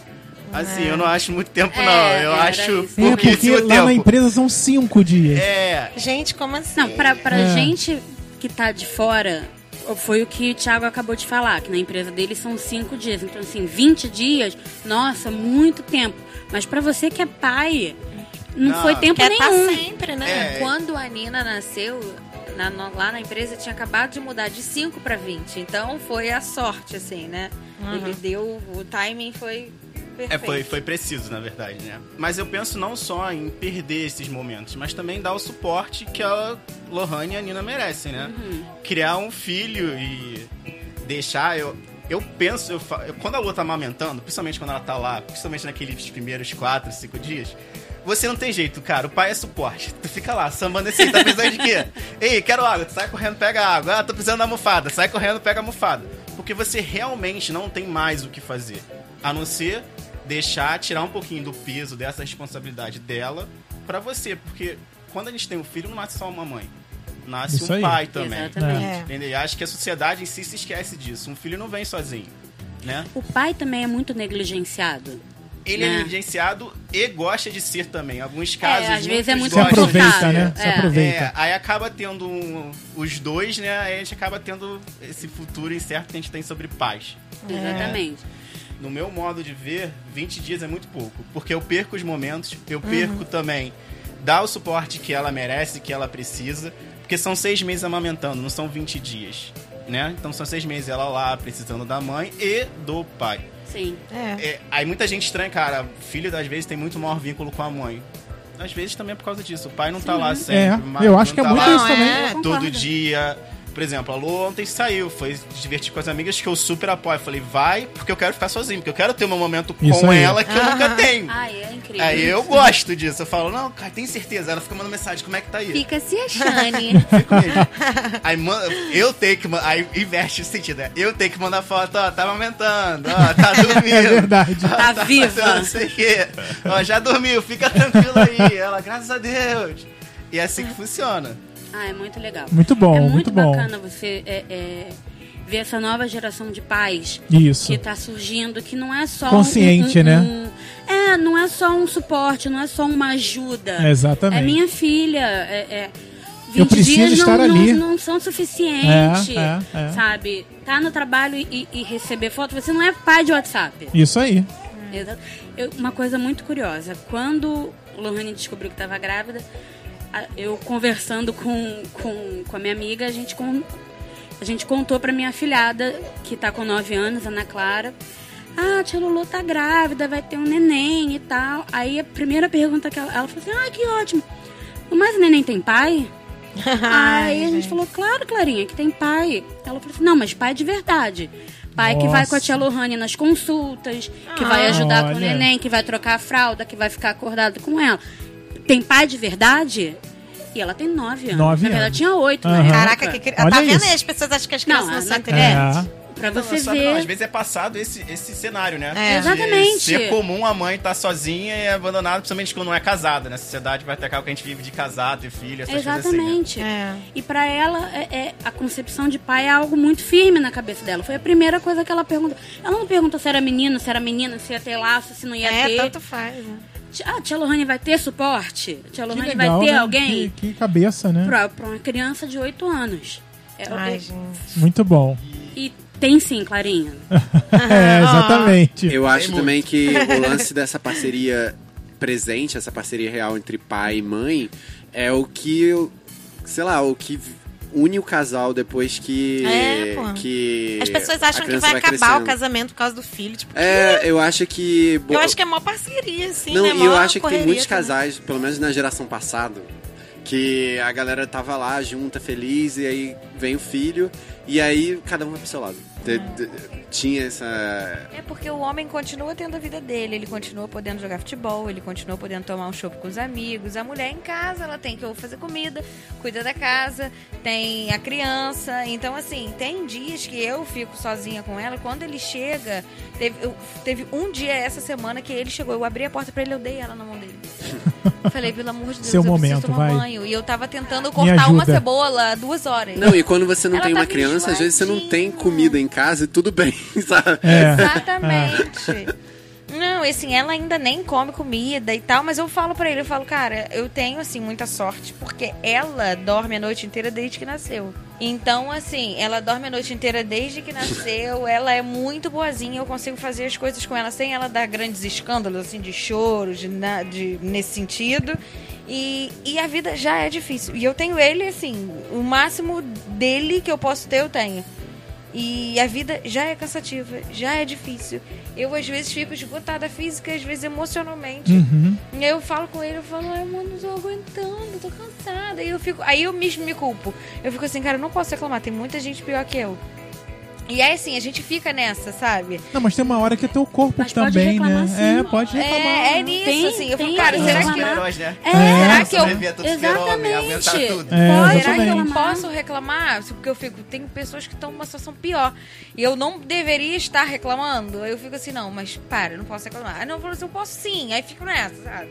Mãe é, uma, é um negócio. A gente fica se sentindo culpada, eu não deveria estar fazendo isso. Ou deveria estar fazendo. Aham. Ou eu tô fazendo errado. É e Lohane, agora antes da gente ir para as nossas dicas aqui pro finalzinho do programa, você tem uma mensagem para as mães que são mães há pouco tempo, como você, é, que querem ser, Laura também ajuda com a mensagem, com a, a para Uhum. as futuras mães e para as mães recentes. É, eu acho assim, é, o que pra mim, três coisas que pra mim são muito importantes, né? Pra mim, ler e me informar. Né? O máximo que eu pude na gravidez foi essencial. Legal. Tanto em relação ao parto como em relação à maternidade. Eu agora, na terceira pediatra, consegui achar alguém que me faz sentir confortável sobre o que eu quero com ela, sobre como eu quero que ela coma, sobre como eu quero estimular as coisas nela. Então, assim, isso eu não saberia diferenciar se eu não tivesse pesquisado muito, lido Uhum. muito, ido muito atrás. É, ler muito sobre o parto é uma coisa muito importante para você saber até onde estão sendo corretos, até onde estão abusando de você ou não, até onde estão te enganando Isso ou aí, não. isso aí. Coisas que a gente não sabe como circular de cordão não impede a criança de respirar, coisas que médico dá desculpa à toa, né? Enfim para fazer uma cesárea, não fazer um parto normal e uma Ah, série sim. de outras coisas. Isso é muito importante. Essa é a primeira coisa, né? Se informar muito. É, em segundo, eu acho que ter uma rede de apoio. É, a rede de apoio é, é essencial. E rede de apoio são amigos. Isso aí. Pai não é rede de apoio. Pai é pai, você é mãe. Isso rede aí. de apoio é a pessoa que não tem obrigação com a criança aí. e que pode ajudar. Isso sim ajuda. Pai não ajuda. Uhum. Isso aí. né? E aí é mãe, vó, sogra, amiga. Eu tenho uma rede maravilhosa, É. Laura, inclusive, muito, é. E isso faz toda a diferença, né? É, e em terceiro, eu acho que se cercar de mães também é uma coisa boa. Compartilhar, né? É, não, assim, eu não tenho amigas muito íntimas como a Laura que são mães, mas eu tenho grupos de amigos e pessoas que são mães e têm bebês. Sempre que eu posso, eu converso, sento. Mesmo que você não conheça ninguém, mas numa rede social você consegue seguir pessoas que são mães. Aham. E isso ajuda muito. Você se sente contemplado, você se sente um pouco mais aliviado. Isso aí. Você vê que outras pessoas passam pelas mesmas coisas que você, você consegue conversar. E isso também faz muita né, diferença. é, com a internet, porque a galera ficava meio que sozinha criando filho e queria falar de- dos problemas de cria- da criação em si É. e se sentia muito sozinha. Hoje em dia a internet tá aí pra, tipo, você não passar pois por é, isso. e assim, muita coisa. O Instagram, por exemplo, me ajudou muito. Eu descobri muitas coisas no Instagram, muitas pessoas, muito, muitas leituras, muitas coisas muito legais. Então, se hoje eu.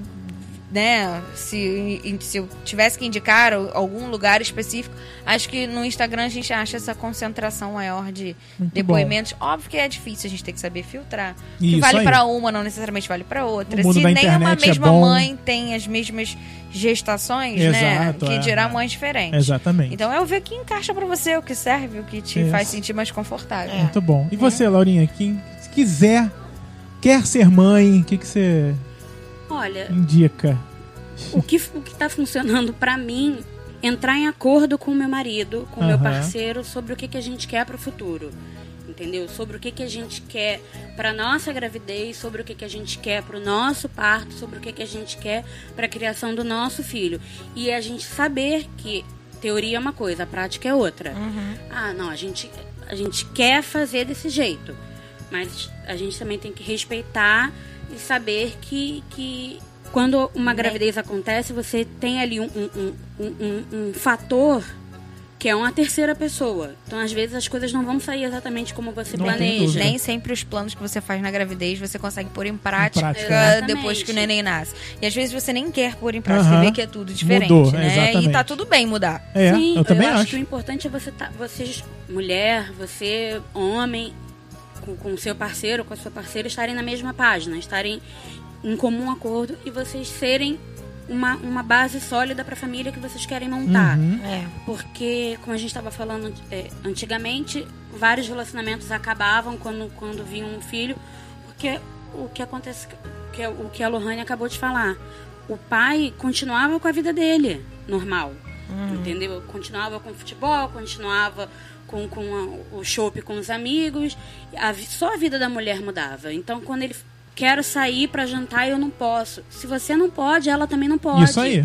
Ah, eu quero chegar em casa, quero encontrar minha esposa é, linda, cheirosa, me esperando. Ah, amigo, não tem como. Sim, É. mas acredita que ela também gostaria pronto. de estar linda, cheirosa, te esperando. É. Se, você, se você não tá fazendo sexo, ela também não tá fazendo sexo. Então, assim, é, é, perceber a, a, a criança é algo do casal. Os dois são pais. É o que o Caio falou. Os dois ali são pais. A criança não pode vir para mudar só a vida da mulher. E a vida do cara mudar para piorar. Ah, depois que meu filho É, nasceu, não minha mulher isso, agora aquilo, vive é. estressada. é, não, não reconheço mais a minha mulher. Você já parou para pensar por que, que você não É. reconhece? Você já par- parou para perguntar se ela se reconhece? Uhum. Entendeu? Às vezes é isso também. É, é- a mulher, ela, ela é tão sufocada, tão soterrada de, de responsabilidades e, e- e coisas que ela não precisaria estar tomando sozinha, que ela, se ela para pra pensar, fala assim, gente, quem eu sou além de mãe? Eu É. sou... Eu ainda sou a Laura? Ou eu sou só a mãe da fulana? Sou só a mãe do fulano? Eu ainda sou a Laura ou eu sou só a esposa do Felipe? é, é muito importante cada também, cada é, é, é, mãe ou pai, não sei se Lohane concorda comigo, manterem a, su- a sua individualidade. Com certeza. Lohane continua sendo a Lohane, Isso Caio aí. continua sendo Caio. Caio não é só pai da Nina, Lohane não é só a mãe da Nina. É, e um outro parênteses, né, que eu não falei, não cheguei a comentar, mas que é um exercício diário pra mim sacrificante, difícil, como o Caio sabe, muitíssimo bem, melhor do que qualquer pessoa. Depois que a gente é mãe, a gente precisa aprender a olhar pro nosso corpo com um pouquinho mais de carinho. É muito difícil. É, né? É muito difícil, porque nada é igual. Especialmente eu que não consegui, queria muito. mas não consegui parto normal porque eu fiquei sem líquido, ela já tava bem sequinha e tudo, não dava nem pra induzir, né? Então a recuperação é diferente. Eu tenho uma amiga que diz que depois que você é mãe, você cria um calombinho na barriga que nunca mais sai. Se você bebe chopp especialmente, né? Ele fica mais difícil ainda.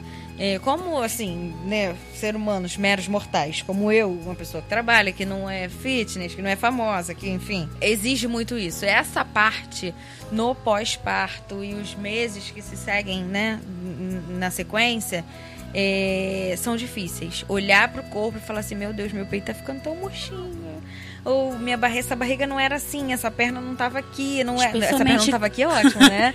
Essa barriga não tava aqui, essa perna Especialmente não quando você assim. abre é, é, Instagram, Facebook, site de notícias, fala fulana exibe barriga após gravidez. trincada É. duas semanas depois de dar à luz. Aí você fala assim, acabou pra É, mim, porque a amor. mulher é riquíssima, Eu tem sou nada na minha Não, vida. e às vezes nem é, às vezes o biotipo dela é esse, a pessoa É. criou só É, barriga.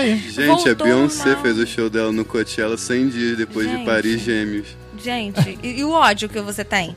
Eu não, consigo, não tenho coragem de assistir esse show. Se eu conversar sobre ter gêmeos, eu passo seis Esse dias sem fazer não nada. vejo. Só isso. É eu conversei sobre ter gêmeos. Já tô exausta Estou há aí. 100 dias aqui, ó, só parada. Me recuperando da conversa. Exatamente. Não, e é assim, é muito difícil. E nesse sentido, cada corpo é um corpo. É verdade. né? E reage Laura- de uma forma é, também. E Laura falou, né, de entrar em acordo sobre tudo e tal. A gente fez muito isso. é, mas eu precisei botar ele sentado e falar assim: olha só, eu quero parto normal. É, mas eu quero que você esteja ciente de tudo que pode ou não acontecer. Porque se eu não tiver em condições de responder, você precisa responder o que eu responderia. Aham. Então, assim, foi muita conversa. A gente falou sobre parto, sobre violência obstétrica, sobre Ah, é um nascimento, eu sobre muita coisa. Então, isso tudo, se você tem alguém, né, é muito importante que isso esteja afinado. Mas sempre lembrando que o corpo é seu. Isso aí. É Você um não vai absurdo escolher a quantidade outro. de gente que diz que durante o, o parto ouviu coisas horríveis e da E equipe. sofreu coisas horríveis, Isso- né? É. Uhum. Eu, graças a Deus, não sofri nada. Minha equipe toda era só de mulheres. Ai, que Eu tive- Gente, arrasou muito. Gente, foi maravilhoso. É, nesse sentido, assim, elas conversaram comigo, rindo. nanana. Minha mãe assistiu o parto e ele também. Foi tudo muito rápido, foi uma cesariana, a gente não esperava, Aham. de madrugada, né? Mas, assim, em momento nenhum eu me senti negligenciada ou eu me senti abusada nesse sentido, sendo uma cesárea. Mas, desde que eu engravidei, eu troquei de médica. É, a, primeira, a primeira médica disse pra mim assim: não, super, super de boa, eu faço sim, parto normal, mas eu não atendo em horário comercial, tá? Minha filha não tinha nascido. Ela É, nasceu pelo amor quatro de da Deus, manhã. como assim? Fala assim, querida, fica aí só mais um pouquinho, É. aguenta até amanhã. É, o horário comercial da médica não começou. Entendeu? Não então, como. assim, isso não existe, É. né? Aí eu troquei por uma outra médica, eu queria muito parto normal, muito, muito, muito. É, nesse sentido, eu sei que de fato ela não me enrolou, né? Que aí Não, e às ela vezes não tem como não mesmo, podia. Eu não ia biotipo. arriscar, eu não ia, eu tava sem líquido. Quando ela tirou ela, que eu É. olhei, ela falou, tá vendo? Tá sequinha. É. Então, assim, eu não, não ia fazer isso com ela e não ia fazer isso comigo. Isso, é. É, eu chorei uns bons 10 minutos quando eu descobri que eu ia ter que ter cesárea. Depois eu falei, Ai. não, agora chega. Isso. É, tudo É. bem, eu posso chorar por mim, mas agora eu tenho que pensar também na minha filha. Ela precisa nascer. Isso aí. Então é isso. É, nesse sentido, assim, Caio foi um Nossa, deve suporte dar um alívio, um bizarro. baque quando você olha o bebê ali e fala, É. tá tudo certo. Não, deve ser deu um bom. negócio Quando assim. a médica levantou ela, eu falei pra ele assim, vai atrás dela agora. Olha tudo dela, vê o que estão fazendo com Isso ela. aí. Eu não posso. Eu, É. falei, eu falei isso, né? Eu falei, conta os dedos dela, olha isso. Eu, a pessoa dopada, eu nem lembrava disso. Eu falei, conta os dedos dela, olha ela toda. A equipe médica, tá tudo Vê, certo. é, vê se tá tudo bem. E minha mãe ficou do meu lado. Eu falei, olha ela toda inteira, olha, vê se ninguém vai abusar dela, ninguém vai fazer nada. Ai, gente, não, um assim, abusar no sentido de maltratar, Sim, sabe? sim, de tratar sim. de qualquer jeito. A gente ouve muita coisa e lê É, muita coisa gente, por aí. Eu, aproveitando pra falar, eu vi um documentário que é o Renascimento do Parto, que tem um, dois e três. O Márcio Garcia dá, inclusive, um depoimento no, no primeiro, que ele fala que a esposa dele, a, a enfermeira tratou o filho dele, o primeiro filho dele nasceu de uma cesárea. E a esposa, eh, ele virou pra enfermeira e falou assim: calma, não fala assim, porque elas. Ah, eu faço isso há tantos anos, eu faço assim, eu seguro assim, ninguém nunca morreu. É bem isso, né? É, aí ele, ele É disse porque que eu ela acho pegou a a equipe tá num, num processo de trabalho contínuo e eles esquecem que é um momento único pra quem tá lá. Pois é, e aí eles, ele fala exatamente isso. Que a enfermeira falou assim: Ah, eu faço isso há 20 anos. Ele falou assim, mas o meu filho nunca fez. então, assim, você domina. Ele nunca passou por isso. Então, assim, vai devagar, sabe? Tem um pouquinho de cuidado. Então, é- são essas coisas que a gente tem que observar e tudo. Eu falei, meu Deus. Então, minha mãe ficava ali enquanto as pessoas me botavam minhas tripas de volta, Aham. me costuravam.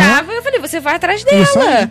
E é assim, são muitas coisas pra você pensar, pra alinhar. É difícil, é difícil. Se você não tem uma rede de apoio ou e um pai, assim, uma outra, um companheiro, né, ou uma Aham. companheira que seja presente, é, isso tudo fica muito difícil e de repente se torna tudo muito sozinho. Maternidade pode ser uma coisa muito sozinha, É, né? é. E aí você tem que se certificar de que você não está sozinha. Isso aí, ter É, amigos, ter é. a, a companhia é muito importante. Querem falar alguma coisa? Não? Não? Falou Não. tudo Falou já. tudo. Falou tudo, linda, loira e japonesa. Então vamos rapidamente para as dicas. Dicas, dicas, dicas. Vamos lá, quem começa com as dicas? Eu posso come- Eu sempre começo. Eu Então começa, Heitor. que Começa, Começa. É, porque às vezes é meio difícil. Então, a minha dica, eu acho que já deve ser a milésima vez que eu indico um filme, mas tudo bem. Não tem A minha problema. dica é um filme que foi super ignorado pelo Oscar e é muito triste que foi ignorado. Ai, que daquele foi filme triste. Ai, já Tully, sei até qual é.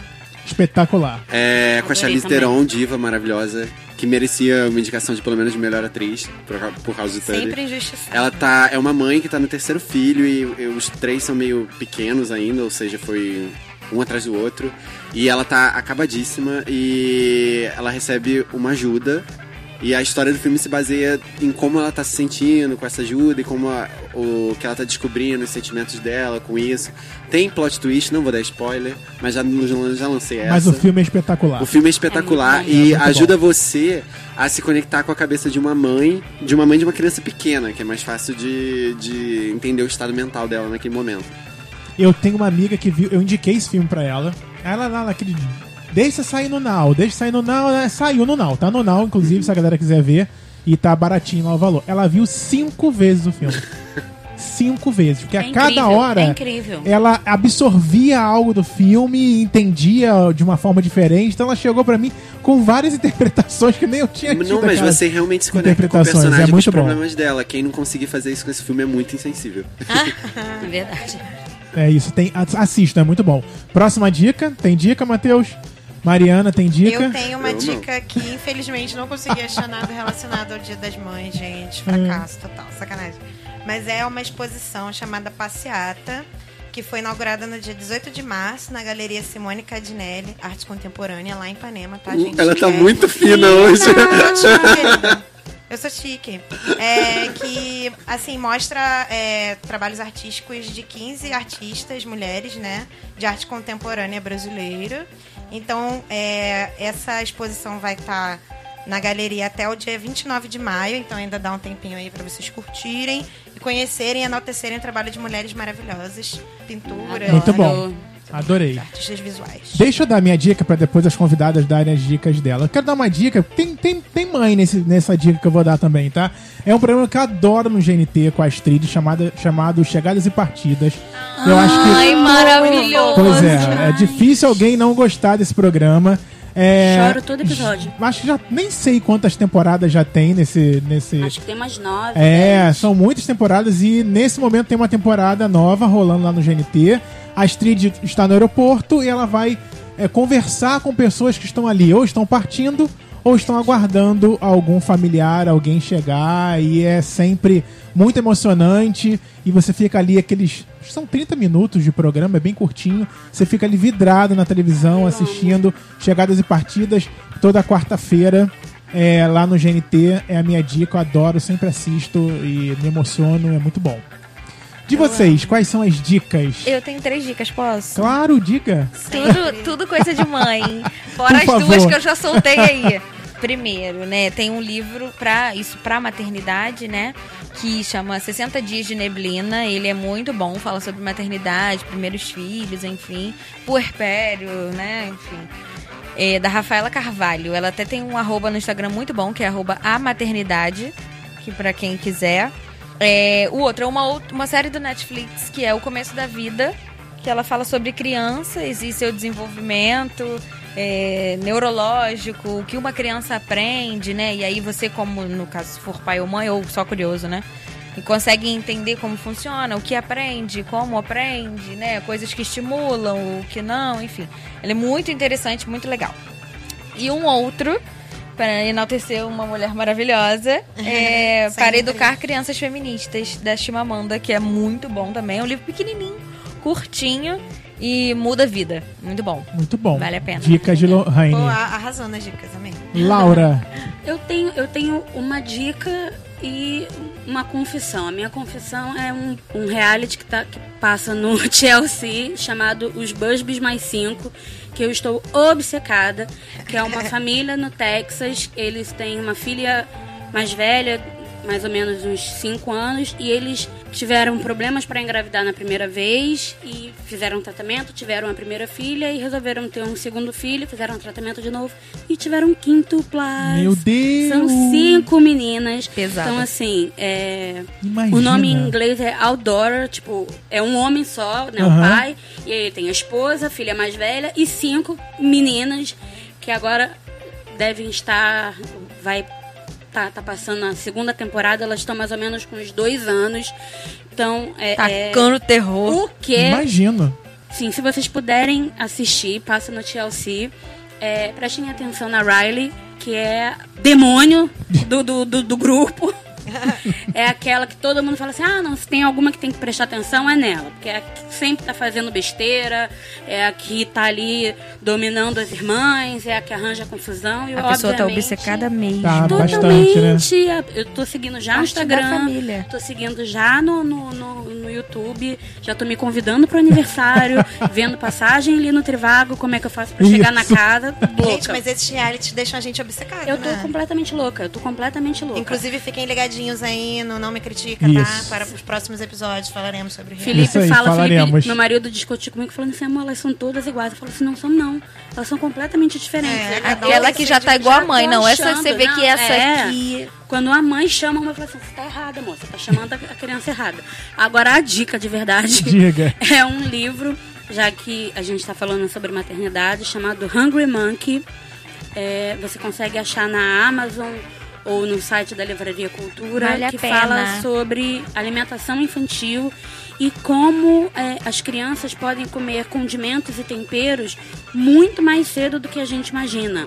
E como é, é importante você respeitar o paladar da criança, é, a- a- o tipo de alimentação que a Lohane escolheu fazer a introdução alimentar da, da Nina, você apresentar os alimentos para a criança, criar o paladar dela. Porque às vezes você mistura tudo, você bate tudo ali no processador, você compra um- uma papinha de supermercado ali ultra processada, cheia de conservante, que diz que é de macarrão, de carne, de frango, sei lá, e a criança não tá sentindo gosto de nada. A criança tá sentindo gosto de sódio, tá sen- sentindo gosto de, de conservante, saborizante. Então é legal, assim, para as mães que têm um tempo que, possam se, dedi- se dedicar um pouquinho ali à alimentação. Uhum. Deve ser uma dúvida do- recorrente, né? Do É, filho, que porque dá você pra- não exatamente, É. você não sabe o que, que a criança vai gostar, o que, que a criança não O vai gostar. pode. Uma coisa importante que eu descobri só depois que virei mãe e comecei a fuçar. Crianças que têm alergia a camarão, por exemplo, elas desenvolvem porque não é ofertado a elas entre Olha. seis meses e um ano. Olha. Por isso, as crianças desenvolvem, alergia e tornam-se adultos Aham, alérgicos. alérgicos. Que E coisa, que, na né? verdade, está tudo bem, dar de seis É, meses é, a um ano. é. É, Óbvio tem, que muito bem tem- feito, É, né? exatamente. Todo tem, cuidado. tem alimentos que você fala assim, ah, não, você não pode dar pra criança de tal ano, ah, não, comida de criança tem que ser igual comida de hospital, insoto. Nada não, disso. nada disso. Você tem Temperadinha, que, tem que temperar, criança tem que sentir gosto, ela tem que saber do que, que ela gosta. Meu filho gosta de brócolis, meu filho gosta de beterraba, meu filho detesta couve-flor. Tudo bem, é dele, é o paladar dele. É um, um livro bacana pra você aprender a construir e respeitar o paladar do seu filho. Muito bom. É isso, gente. Olha, foi muito bom o programa. programa. Amei. Amei a participação, Lohane e Laura. Voltem sempre, Me- sempre, me- sempre. é só me chama que eu vou. Beijo! Foi eu muito achei bom. muito, assim, Semana que vem já tô aqui, legais, já me passa a pauta. quem tá nessa situação. Exatamente. assim, Muito bom. tipo. Eu acho, achei muito importante. E agora a gente quer saber de vocês aí ouvindo a gente. No vou criticar, arroba não me critica.com.br, o nosso e-mail, que você já sabe como participar. Lá no Facebook, na nossa página, facebook.com.br não me critica. Temos agora o grupo do Não Me Critica, onde a galera também. Entra. É, entra lá, é um grupo aberto, você vai participar com a gente, interagir com a gente. Você que sempre ouviu o Não Me Critica e queria ter alguma forma de mais próxima de falar com a gente, essa é a forma, você entrando lá no nosso grupo no Facebook, também no Instagram, que é arroba não me critica, e no Twitter também, arroba não me critica. Quero mandar um beijo pra Seguide, que sempre ouve a gente. Ah, linda. É, um beijo também lá no pessoal, pro pessoal do Twitter, que também troca ideia com a gente quando a gente joga o programa lá. O Nome Critica lá, que o nome dele é Não Me Critica no Twitter, como eu já falei aqui. Um beijo pra ele, fica sempre aguardando aí É nosso o fã. novo nosso fã, gente. Ele tem um Twitter chamado Não Me Critica. Ai, Mentira. Conto isso pra todo mundo, gente. Todo programa eu falo isso agora. Ai, Exatamente. Que porque- podre, arrasou. Atingimos, atingimos. Atingimos, Senhores, atingimos o sucesso. Muito bom. É Queria isso. mandar um beijo pro meu marido que ele Isso, pediu, amor, te amo. É isso. Ai, beijo, fio. Então é isso, gente. Quer falar, Heitor, Matheus? Fala. Não tem, já entrei aqui no Curious Cat, Ah lá, vocês também pode. negócio, tem um gente, Curious fala. Cat aqui que a gente não leu do programa, que nem foi ao ar, então não vamos ler agora, né? Deixa pra lá. Mas obrigado quem mandou a resposta, acabou mandando depois da gravação. Curious Cat você consegue acessar lá pelo Twitter, Curious Cat barra não me critica, assim acha, será, Heitor? É, então, curiouscat.me .com.me ponto alguma coisa, barra não me critica, você acha no Twitter. Procura, gente, for assim. Lá no Twitter você vai achar. Procura, Isso, procura primeiro como se escreve Curious Cat e depois você procura como você acha a gente e aí manda, é uma, é uma Depois pergunta manda, anônima. Anônimo, você não precisa se identificar. Eu fui botar o link no LDRV, eu fui banido. Mentira! Não vai fazer falta post, nenhuma na sua não. vida. Deixa o menino falar, gente. Mentira, é mentira, ele não foi banido. Ué, não. foi banido, não? Respeita minha história. Botando fake news aqui uma hora dessas. Gente, Uma hora Então, dessas. pro próximo episódio, isso daí é pegadinha. Vamos descobrir no próximo episódio se Isso. foi banido ou não. Isso. Ai, que ridícula. Mari, um beijo. Beijo, gente. Espero que vocês tenham gostado. Eu achei muito lindo. Eu também achei Pessoas muito bom. maravilhosas. Tudo de bom pra vocês que estão aí com filhinhos, babies. Isso. Gente, Vamos va- ver se eu mudo de ideia um dia, né? quem, tiver, quem quiser ter um Mistério. filho, pa- tenta passar o dia com uma criança, não romantiza a situação. Por passa um dia com uma criança, vê, vê como é que é, vê se você tá se sentindo bem, vê se você aguenta os berros no ouvido. Ah, é. Mas aí, se você sobreviveu, Ai, te- deu um- tenta mais uns dois dias, aí você vai. Eu depois quero. você tenta mais uns 5, depois mais uns 7, até você dizer que você não Ter quer mais. Mentira. Isso aí. Pois é. Beijo pra Caio Lima também, nossa produção, que está lá preparando. Caio. Caio Lima Caio fazendo Lima. meu café, meu Lindo. café. O Caio, o Caio nem coube aqui no nosso estúdio enorme pra É, uma é convista enorme, enorme. E tá lá na varanda. Beijo, Matheus. Vai falar, mas o Matheus falou muito hoje. Beijo, Matheus. gente. Ah, então tá. Tchau. Então é isso, gente. Beijo, semana que vem tem Tchau. mais. Não me critica. Beijo.